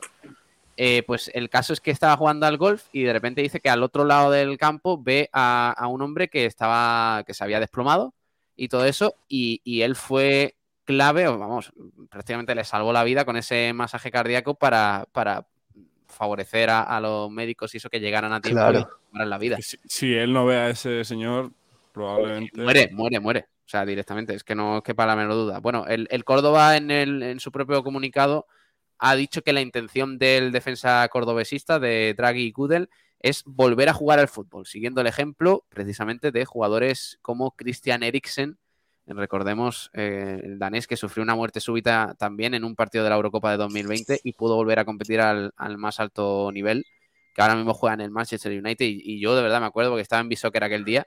Ya, ya dejamos este tema, ¿eh? yo sé que queréis hablar del Málaga y eso, pero lo- he visto el comunicado del Córdoba y digo, al menos vamos a, a tocarlo y me acuerdo de aquel partido de Dinamarca en la Eurocopa. Nosotros lo estábamos dando aquí Uf. en la radio. Qué barbaridad. Sí. increíble. Lo estábamos dando, además creo que lo narraba Sabatel. Y a mí de verdad que yo no sabía qué hacer en ese momento. Estuvimos, No estuvimos como, como 20 minutos dándole vuelta a lo mismo. Claro, y, y además en esa situación, ¿qué, qué informas? Si es que todo lo que diga mm, es tan peligroso eh, que, que no puedes decir nada y al fin y al cabo eres un, un ser humano que estás viendo como una persona está a punto de morir, pero no puede decirlo. Bueno, eh, pues ya está, me alegro un montón ¿eh? por Gudel, Sí, que, sí, sí. que vaya susto dio el otro día en ese partido del Córdoba, que de hecho se tuvo que, que suspender. Comentaristas, no sé, compañeros de. No recuerdo bien qué, qué medio. De hecho, llorando en directo. Sí, es que es normal. Yo he visto Bueno, eh, primer debate del día. A ver, a ver qué pensáis. ¿Qué pensáis vosotros? Del blanco al negro. Del blanco al negro. Hombre, ya, claro, qué complicado pasar de un tema a otro. Pero lanzamos la pregunta. Sin Villalba en Andorra, ¿crees que es una buena oportunidad para Alex Calvo? Ignacio Pérez. No, Eh, a ver, yo no lo pondré de titular de momento. Mm, yo tampoco. No lo pondré de titular y aparte, eh, yo eh, no lo pondría, pero aparte creo que Pellicer no lo va a hacer y no va a tocar ese esquema de 5-4-1. Creo que va- lo, más, lo, lo normal es que ponga a, a Luis Chavarría. Muñoz o a Chavarría. Exactamente. Si pone a Luis Muñoz, refuerza el centro, el centro del campo con Ramón y Febas. Y si mete a, a Chavarría, lo acuesta en, en banda derecha y pone en la izquierda a Lago, que es donde yo creo que, es de- que da su mejor rendimiento. Yo pienso igual que Ignacio. Creo que creo que Alex Calvo, bueno, ha dado un buen nivel, pero no sé, me cuesta mucho verlo todo ya de, de titular. Yo creo que Pellicer no, no lo va a poner y al final la responsabilidad pues tiene que ir para, para los profesionales. Para mí, yo viendo lo que suele hacer Pellicer, creo que la, la opción más, más normal y más, y más fácil es poner a Chavarría tirado a banda y no complicarse mucho la vida y yo creo que es lo que, lo que va a hacer mañana el domingo Pellicer. Sí, yo creo que va a poner a Chavarría, pero ojo, mm, escuchando la hora de Ignacio, no descarto esa opción de, de introducir a Luis Muñoz, teniendo en cuenta que el Andorra juega con, con un 4-3-3. Claro, y tiene que reforzar el centro del campo. Correcto.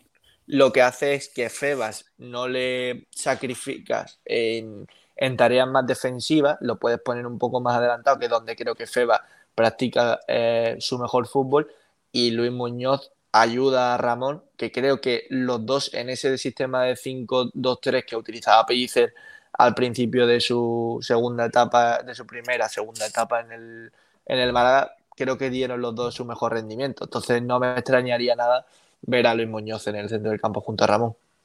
Claro, yo creo que el, que el chico todavía no está para ser titular porque es verdad que tiene, que tiene cositas, que tiene cualidades, pero todavía no ha demostrado tanto como para ser titular en, en el Málaga. De verdad, que o sea, debe jugar un rato la segunda parte, yo creo que sí. Eh, Pero eso yo creo que Me lo 100%. creo. Yo creo O sea, que debe hay que- estar hay- 100%. podéis decir que no ha demostrado, tío. Si ha No, sí jugado ha dos partidos, Sí, sí. ha jugado dos partidos y, y Pero- cada vez que ha salido Pablo- era el mejor. Pero, Sí. yo, Pero no, pa- yo no veo que sea titular, yo no lo veo Sí, titular. hay que, hay que diferenciar dos cosas. Ha sido el mejor cuando el otro equipo estaba cansado, porque es un, es un jugador eléctrico y que sorprende. Entonces, eh, yo lo pondría sin ninguna duda la segunda parte, pero de titular yo todavía no lo veo. Yo no, yo no puedo comparar a Alex Calvo de momento con, por ejemplo, Aitam.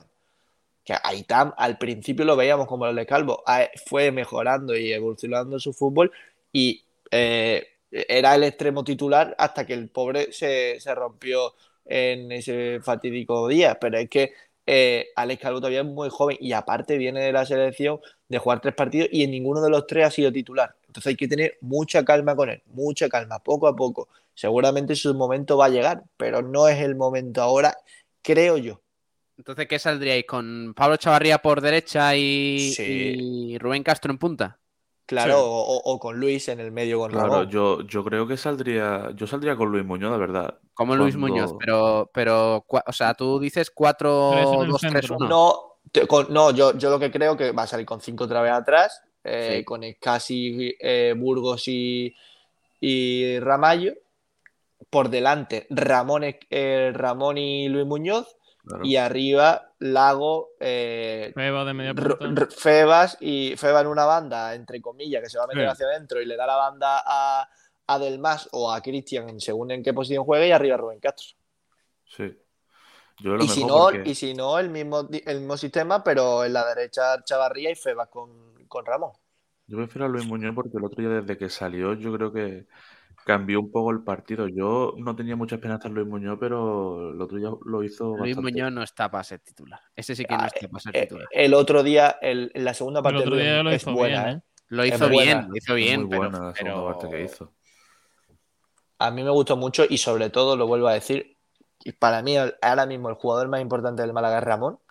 Y, y Ramón, la segunda parte de Ramón es muy buena, gra- gracias sobre todo a que Luis le guardaba un poco más la espalda.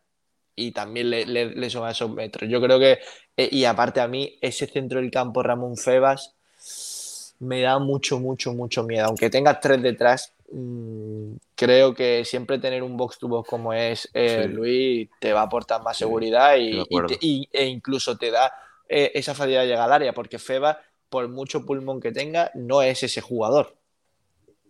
Porque crees que defensivamente no es bueno el, Porque para jugar, para jugar 12 con dos en el medio necesitan mucho músculo. Y Febas es verdad que es un jugador muy eléctrico, que es muy rápido y, y que parece que está agotado y te saca otra jugada, pero muchas veces está cansado, tiene que retroceder. Y Luis es ese, ese futbolista que también te, te, eh, te puede ayudar en la creación desde atrás y en, el, y en la siguiente jugada ya está en el área. Eh, no se le puede pero comparar. precisamente, sí, sí. precisamente juegas con cinco defensas de atrás para liberar un poco el centro del campo y que sean eh, Febas y Ramón los que, los que ayuden en la creación. O sea, Yo creo que pueden sí. jugar los tres, ¿eh? Feba, Ramón y Luis. Y para mí eso no sería defensivo. Complicado. Eh, dice mm, Francisco Javier eh, Gutiérrez, pues yo creo que es capaz de subir a Scassi de pivote y Juan devolvería a la zaga tras su partido de sanción. No es lo que yo haría, pero hablamos de Pellicer. No, no, no, eso ya sí que no. Un pivote por, en- por delante de tres centrales es una barbaridad. No, no, no. No lo va a hacer. No lo puede hacer. Sería Nublado. defensivo. Febas en la zona de Villalba, aunque no es su mejor posición, con Rubén, Lago y detrás Ramón y Luis. Sí. Sí, yo es lo que creo que va a hacer. Es que a mí Claro. Febas en esa zona no me, no me, no me termina de convencer. Pero Yo al creo fin y al cabo es una, una posición Ramón falsa. y Febas tienen que jugar juntos en el centro del campo, tío. Pero una posición falsa la de hacer. Feba de extremo, ¿eh? Eh, porque presiona arriba en esa posición, pero cuando el Málaga tenga la pelota se va a meter por dentro y le va a dar la banda a Delmas. Pero Sí. es que entonces, fíjate, entonces mm, eh, yo pondría a Febas en esa posición falsa, como decís, por la izquierda. Que, O por la eh, izquierda, sí, o le da a Cristian penetra mucho más. Sí, bueno, y Fit- del más también, ¿eh? Lo que pasa es que siempre tiene que haber uno que, que en un momento se quede más atrás, pero eh, los dos, en- para mí, del más arriba, es, una- es un jugador más que válido. Bueno, vamos a leer oyentes, a ver qué dicen por Twitter de este debate. A la pregunta de sin eh, Villalba en Andorra, si creéis que es una buena oportunidad para que juegue mm, de titular al Escalvo. Dicen por aquí Mario de las Heras, para que salga en la segunda parte. De titular no. Que lo flipas. No, es demasiado joven para darle esa responsabilidad. José Antonio, yo creo que jugará Chavarría. El Rumba dice que sí, que es la mejor solución. Malaguista top. Para meterle habría que jugar con 4-4-2. Y de entrada en los partidos el Málaga ha sufrido mucho. No precipitarse con el chaval, dice José Manuel, que no es titular en la selección sub-19 y ya queremos que sea el líder del equipo. Tranquilidad. Claro. Alejandro Luque dice sí. Y eh, Thanos, eh, Andorra, la que no. No, hombre, no, por favor. No, no, no. ¿Dónde salió eso? Paso, paso, no voy a leerlo. Encima, Eh, encima no es con Andorra, es con otra ciudad. Sí, pero Sí. a Thanos le da igual. Thanos es destructivo por naturaleza. Alfonso dice Alex Calvo que salga en minuto 60 por Chavarría. Por Echavarría. Echevarría. Echevarría. Echevarría del palo A de ver, Welly. jugar, jugar tiene que jugar. Sí, eso sí. Cada vez que ha salido ha hecho algo. O sea, ha movido cosas. Em, Tengo la misma sensación con él que con Chavarría, por ejemplo. Que cada vez que le veo en el campo mm, se mueve algo. Pasan cosas. Y, y, po- y po- y precisamente por eso Chavarría es mucho más interesante cuando sale del banquillo que cuando sale de titular. Mm. Sí. Claro. Eh, Es, mu- es- es- es mucho más explosivo y, y- y sorprende. A mí Chavarría me ha gustado mucho más cuando lo he visto desde el contraria con banquillo. Rubén Castro. Rubén yo- Mira, Rubén tiene que jugar siempre. De titular. Siempre. Siempre. Todo el partido. Complicado, tío. Aunque te lo cargue. Es que Rubén eh, es el mejor delantero que ha pasado por aquí en años. Pero en años, Anda, ¿eh? Y lo- te pases. Pablo, el mejor. El mejor. Y, y lo, y lo llevo diciendo toda la temporada, eh, aunque no metiese goles. Porque a mí los, los delanteros que no, no tienen ocasiones, no, perdón, los, los que tienen ocasiones no me preocupan nunca. Y Rubén, cada partido tiene una o dos. La puede fallar, la puede meter, pero la tiene, la genera. El otro día, el gol que hace, que mete, es de ser el, li- el listo, no, lo siguiente, cómo se mueve, cómo interpreta que el balón puede llegarle y la mete. Le cae Eh, rechace, eh, Ignacio. O sea, cuadrazo. Le Es cae el rechace en el área y, y define bien. pero- si te fijas, si te fijas, el movimiento que hace es porque puede que pase y, se- y él se anticipa el resto. De hecho, yo desde la. Desde Lo la más, norm- lo más normal es que ese balón fuera vaya fuera directamente. ¿eh? Claro, yo creía que, que estaban fuera de juego porque los vi tan solo. Pero es que, no- pero es que Pero fue muy rápido. fue el más listo, es muy rápido en ese aspecto y creo que es el mejor delantero que, que hemos tenido. Después, en los 90 minutos, pues parece que está cansado, parece que, que no corre, pero en el momento en el que Pues le se llega al cambia área, de punto. es, es una, es, es- eh, es una barbaridad. Es que no se puede comprar a ningún, de- a ningún jugador que tenemos en plantilla. Rubén Castro tiene que jugar. Bueno, eh, sobre siguiente punto del día. ¿Vale? Eh, porque esta mañana hemos estado hablando, he estado hablando con Kiko García para, para ver qué, qué podíamos plantear hoy. Ayer hablando con Quique Pérez, como os ha contado antes Kiko, pues eh, eh, se hablaba en el Málaga de que hay tranquilidad con respecto al director deportivo, que de momento, hasta que no se aclare un poco dónde va a jugar el Málaga la próxima temporada, no tienen pensado eh, incorporar a ningún director deportivo. Es verdad que se están hablando con algunos, que, que, eh, hay algunas opciones que gustan más que otras, pero de momento no hay nada claro. Entonces, preguntamos, ¿entiendes la tranquilidad del Málaga para incorporar a, esa figura de director deportivo?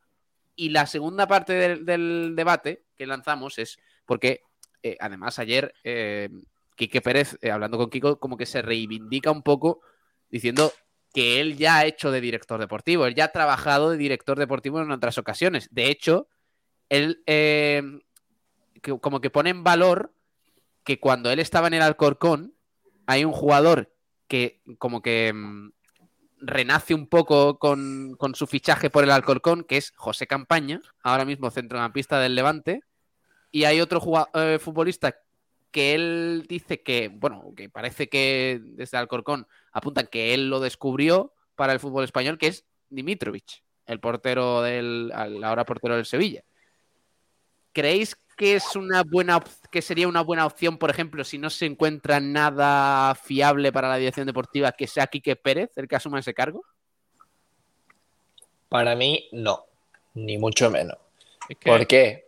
Porque no, no dudo de la capacidad de futbolística, de nivel de concepto futbolístico de Quique Pérez. Pero no creo que una persona deba eh, asumir la responsabilidad de dos puestos tan importantes en- dentro de un club. Y que no tendría sentido, no tendría sentido Claro. porque aparte llega José María. Muñoz, llega José María Muñoz con un director general para, bueno, él tener sus funciones y él desvincularse quizá un poco y ahora lo pone de director deportivo, sería, no sé, un poco contradictorio, ¿no? Traer un director general que ocupe un poco lo que él hace para que ahora se encargue la parcela deportiva. No, no, no le encontraría ningún sentido.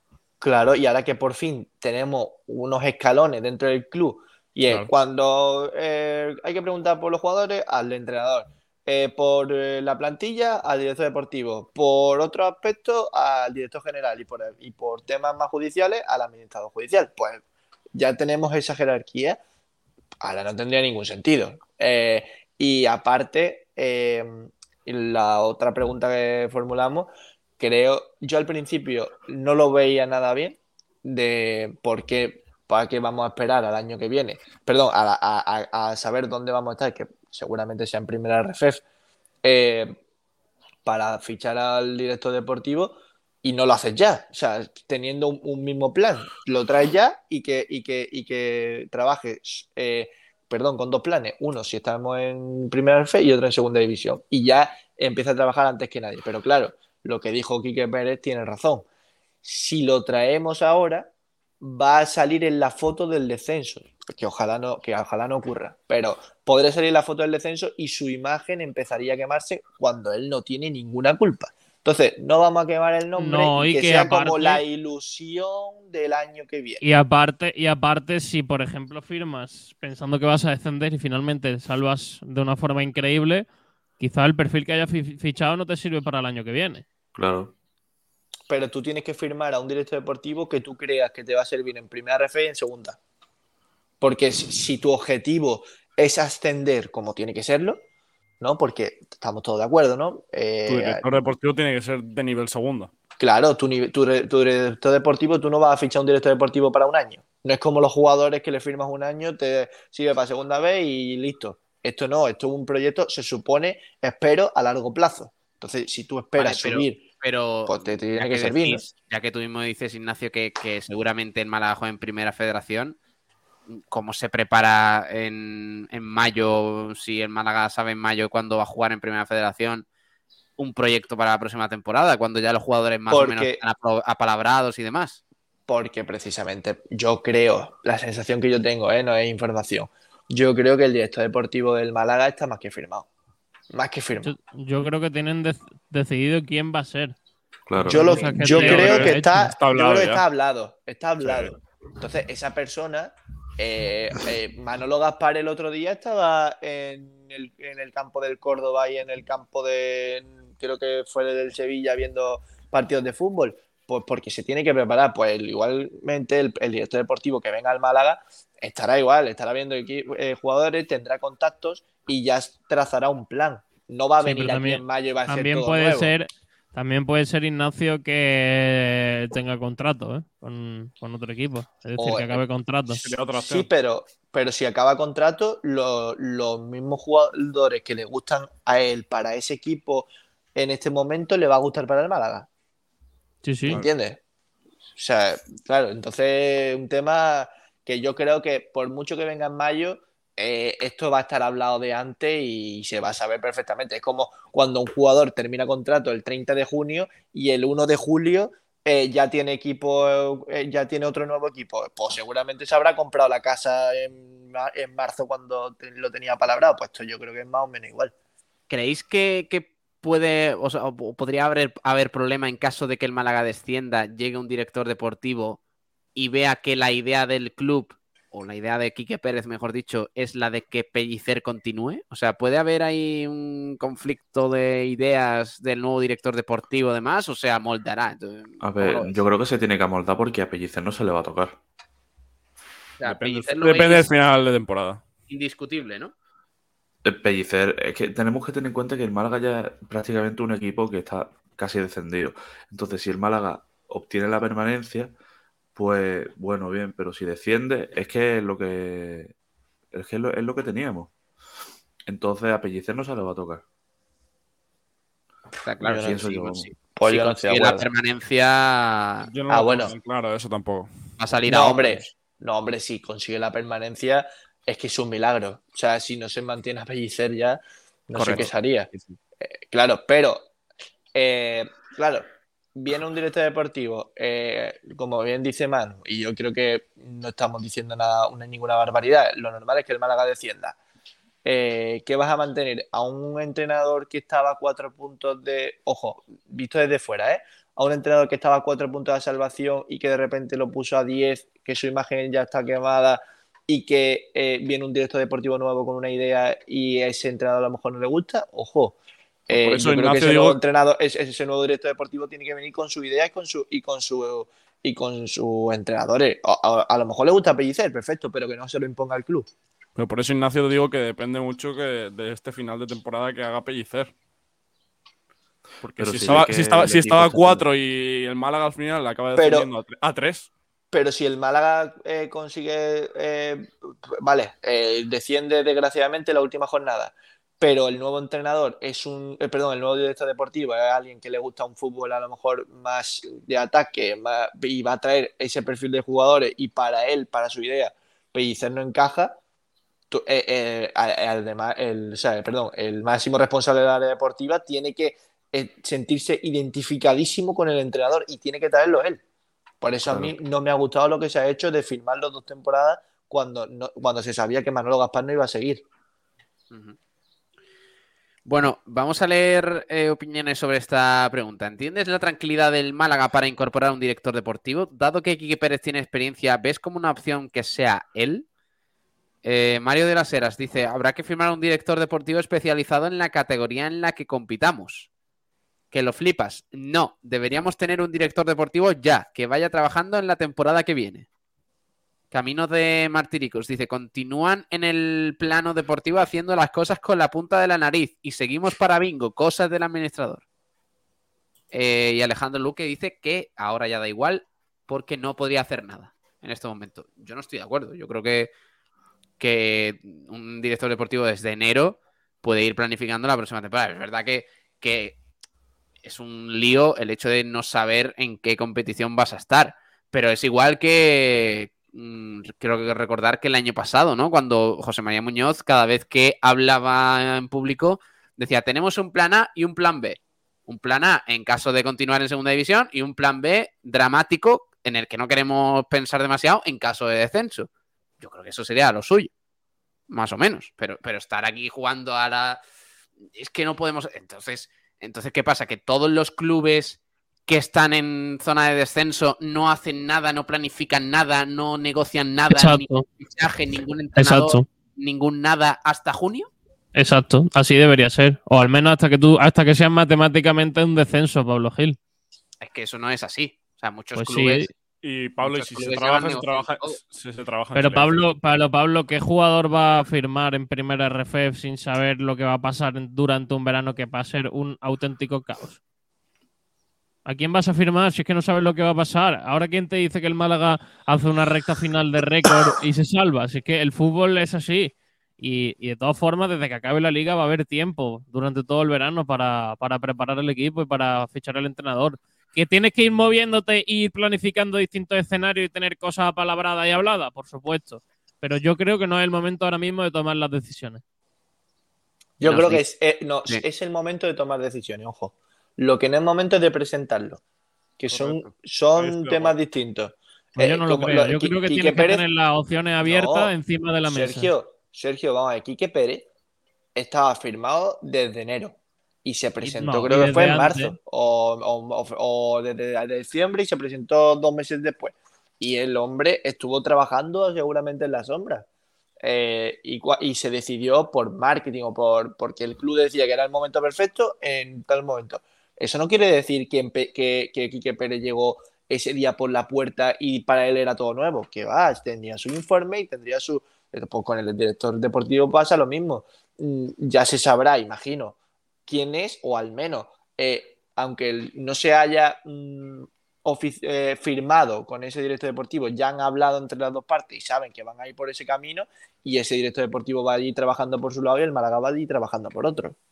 Eso sí, eso seguro que lo tienen hecho, pero Seguro. que se pueden mover, que se pueden mover las cosas y a lo mejor al Málaga pues decide no firmarlo, pues también puede ser. Yo creo que el Málaga no tiene ahora mismo decidido nada, que tiene apalabrado cosas y, y sobre eso hay gente trabajando para el próximo año, por supuesto, pero yo creo que el Málaga todavía no ha tomado la decisión. Dice Alfonso Ruiz, para mí los dos próximos rivales son los más peligrosos. Bueno, y el Alavés, ¿no? Que también está por ahí. Ferre Barnet, tiene razón Ignacio el populista. Mírate qué movimiento hace Rubén Castro en el gol. Es una barbaridad. Es una locura. Yo lo vi Chisto- y flipé. Eh, 95 MLG dice, para mí Rubén Castro está siendo muy infravalorado este año y lleva muy pocas excelencias. Muy de acuerdo con lo que ha dicho FTP. El problema, el problema de Claro. Rubén Castro es que es un es, es lo contrario que Febas, ¿no? Febas, pues este año estamos hablando que no marca goles, pero en el juego influye mucho, y Rubén Castro es lo contrario, no influye en el juego, pero está marcando goles. Oscuro Web nos dice, Rubén Castro tiene que jugar, más si cabe, si la alternativa es Fran Sol. Claro, es que eso es otra cosa. Es que encima, aparte de que tiene que jugar porque por nivel futbolístico es el mejor de la plantilla de largo, eh, ¿a quién pones? ¿A Loren? ¿A, a no Sol? Si el es único que- Chavarría. Si es que por, ¿Y cuál es el argumento para ponerlo? ¿Que descanse eh, Rubén Castro? Pues mira, prefiero que mm, acabe el partido con la lengua afuera, pero tener a Rubén Castro que, aunque sea una en el 85, te la puede meter. Mm. Alfonso Ruiz Recio, sin director deportivo se podría atar, por ejemplo, a Alex Calvo. Igual a finales de mayo ya llegamos demasiado tarde. Quizás Quique tenga delegadas las competencias del director deportivo. Hombre, Sí, yo ahora imagino que sí. seguro. De hecho, seguro. él está haciendo de De director todas deportivo. de- ha dicho. no, pero, pero de todas formas, el director de la academia ahí tendrá su trabajo, ¿no? También. Al final, yo creo que el principal que tiene que decidir ahí es duda de renovar a Alex Calvo. con la- con ¿Tendrá que contar con la aprobación del director deportivo? Sí, pero al final la decisión la tiene que tomar el director de la academia. Con Alex Calvo se está trabajando eh, para la renovación. No tengo duda. Se está Eh, trabajando. Dice Alfonso Ruiz Recio, un director deportivo para atar los canteranos más interesantes. Y terminamos con Mauro Hotzar, que le mandamos un saludo, que nos pregunta, si ganamos a la Andorra, ¿a cuántos puntos estamos del playoff? Pues escuché a alguien decir eso mismo eh, cuando le ganamos al Zaragoza. ¿eh? A ver, voy a mirarlo. El Málaga está a, a 8 de la 22. permanencia. Se colocaría a 19 22. puntos del playoff, ¿eh? Ojo, Ojo que eh, todavía las matemáticas dan, ¿eh? si hacemos 27 de 20 30 de 27, a lo mejor. 30 de 27. Claro, claro. Eh, sí, sí, bueno. Faltan 22 puntos para llegar al playoff. Quedan 27 en juego. A mí las cuentas me salen. Así que, bueno, ya veremos. Pasito a pasito, como dice jornada a jornada, como dice el Cholo. Suave, suavecito. Bueno, eh, chicos, voy a ir despidiendo que tenemos que hablar de más cositas, de tenis, de baloncesto también. Por cierto, voy a poner un vídeo ahora, Ignacio, en el que va a salir FTP. Que ayer Uf, estuvo. Entonces me quedo, me quedo. Venga, pues, vamos a ponerlo ya. Que Mientras entra José Martínez y nos cuenta tenis, os hablo de Unicaja, que ha confirmado esta mañana la renovación de uno de los jugadores claves de esta temporada, Kendrick Perry, que ha renovado Joder. por dos temporadas más una opcional, una noticia bomba, o sea, vamos, fantástica, que se une a las de Juanma Rodríguez, por supuesto, también Ivonne Navarro y ayer Tyler Kalinowski, que fue el jugador renovado ayer, pues hoy Kendrick Perry, como ha titulado Unicaja en su página web, se sube a bordo. Han llegado a un Tenía- acuerdo para, para esa renovación. Sí. Tenía ofertas de la Euroliga, ¿no? De varios equipos de Euroliga. Es por que lo visto. eh, Kendrick Perry, Darío Brizuela, incluso Alberto Díaz son los jugadores más tentados desde fuera. Entonces es muy buena noticia. Yo lo que dije ayer, ¿no? Que, que, mm, el hecho de renovar de que la primera piedra para la próxima temporada sea Ivonne Navarro, que es el, el pegamento que une esta plantilla, el pilar fundamental de todo esto, es clave para los jugadores, porque los jugadores ya tienen seguridad de que el proyecto continúa con Ivonne Navarro y con, con la dirección deportiva, Juanma Rodríguez también, por supuesto. Pero Pablo, era lo que te iba a decir, me has visto desde fuera, eh, aparte de Ivonne Navarro, que evidentemente habrá hecho un gran trabajo, porque y a la vista está, pero también el, lo poco que se ha hablado del director deportivo, porque casi toda la plantilla es nueva esta temporada. Y Nueve eso- jugadores nuevos. Claro, eh, que evidentemente lo tiene que hacer el, el entrenador, pero si el director deportivo eh, ha conseguido traer esos, esos fichajes y mm, eh, yo creo que es de los presu- con los- uno de los presupuestos más bajos de los últimos años en Unicaja.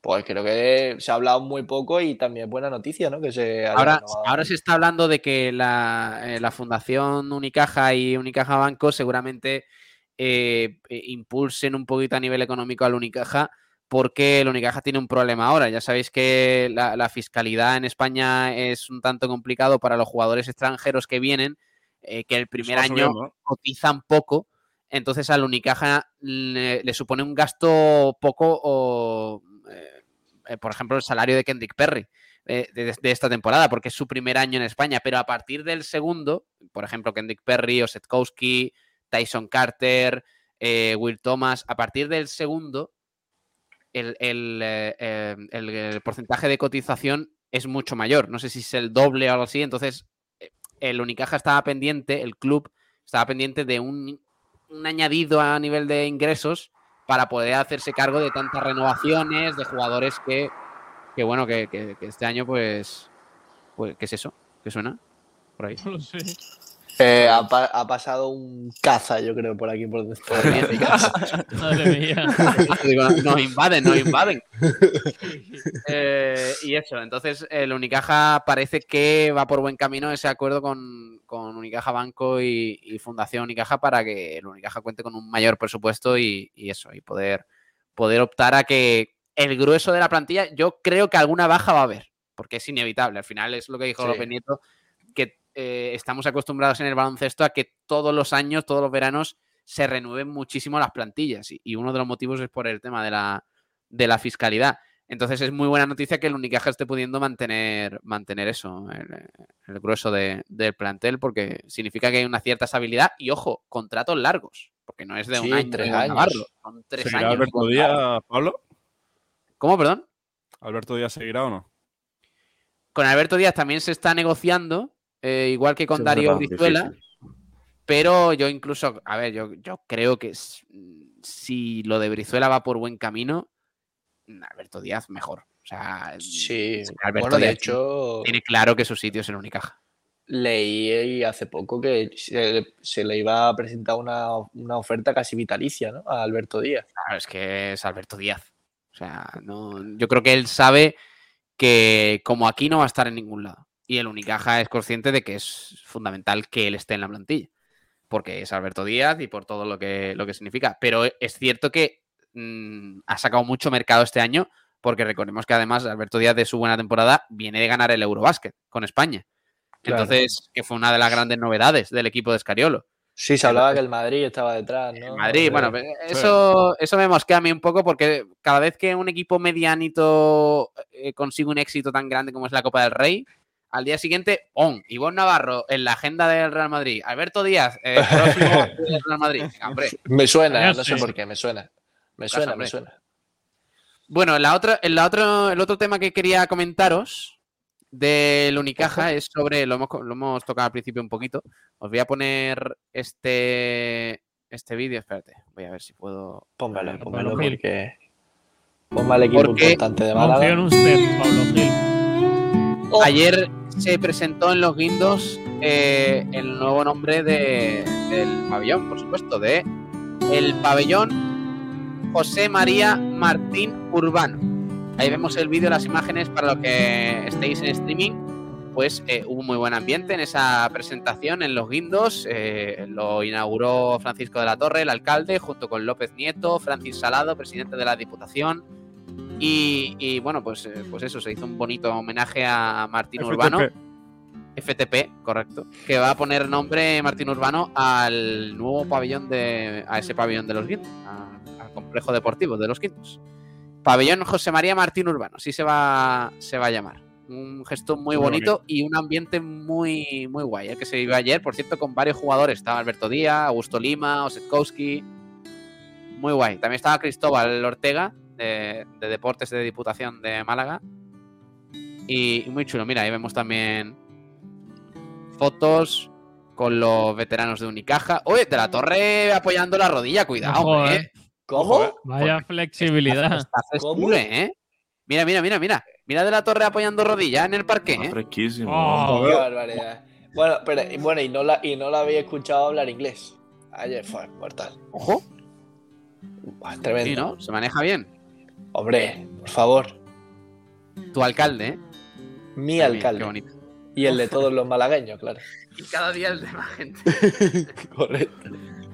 Bueno, pues ahí vemos partidillo también en el, en el complejo deportivo de José María Martín Urbano. Y, y eso, pues un bonito, bonito gesto, bonito, mm, bonita tarde que se vivió ayer en, en Los Guindos. En recuerdo de José María Martín Urbano, que nos dejó hace pocos meses, el pasado 19 de octubre, y que va a tener, eh, como buen homenaje a, su figura para el baloncesto malagueño, va a tener ese nombre, esa placa gigante en, Los Guindos. Por cierto, eh, eh, hablando sobre esto también, el presidente de la Fundación Bancaria Unicaja, eh, José Domínguez, ha dado la bienvenida y ha destacado los valores de la figura de Martín Urbano, merecedora de este reconocimiento. También estuvo Noelia Losada, concejala de Deportes, eh, y también la delegada de la Consejería de Deportes de la Junta en Málaga, Gemma del Corral, del Corral, perdón, perdón, el presidente de la Diputación, Francis Salado, el alcalde, Francisco de la Torre, que han querido saludar a los presentes y alabar la figura del ex entrenador del Unicaja que da nombre al pabellón desde hoy. Así que nada, con eso vamos a ir despidiendo, a ver si puedo hablar enseguida ahora con José Martínez. Y chicos, mando un abrazo. Eh, Manu Díaz, Rubén, Ignacio Pérez, Sergio, hasta mañana, cracks. Un abrazo. Adiós, chicos. hasta luego. Hasta chicos. Un abrazo. Adiós, adiós, adiós, adiós, adiós. Eh, mañana vamos a tener también, por cierto, frecuencia malaguista de previa, ¿vale? Vamos a renovar todo lo que va a pasar el fin de semana, que no es poco, y todos los horarios, todo el fútbol y, y todo ello, ¿vale? Eh, así que nada, eh, eso va a estar, va a estar guay también. A ver si podemos hablar enseguida con José Martínez que nos cuente un poquito el tema. Y, enseguida os cuento sobre la Copa Davis, ¿vale? A ver, espérate. Eh, que estoy mandando por aquí un mensaje.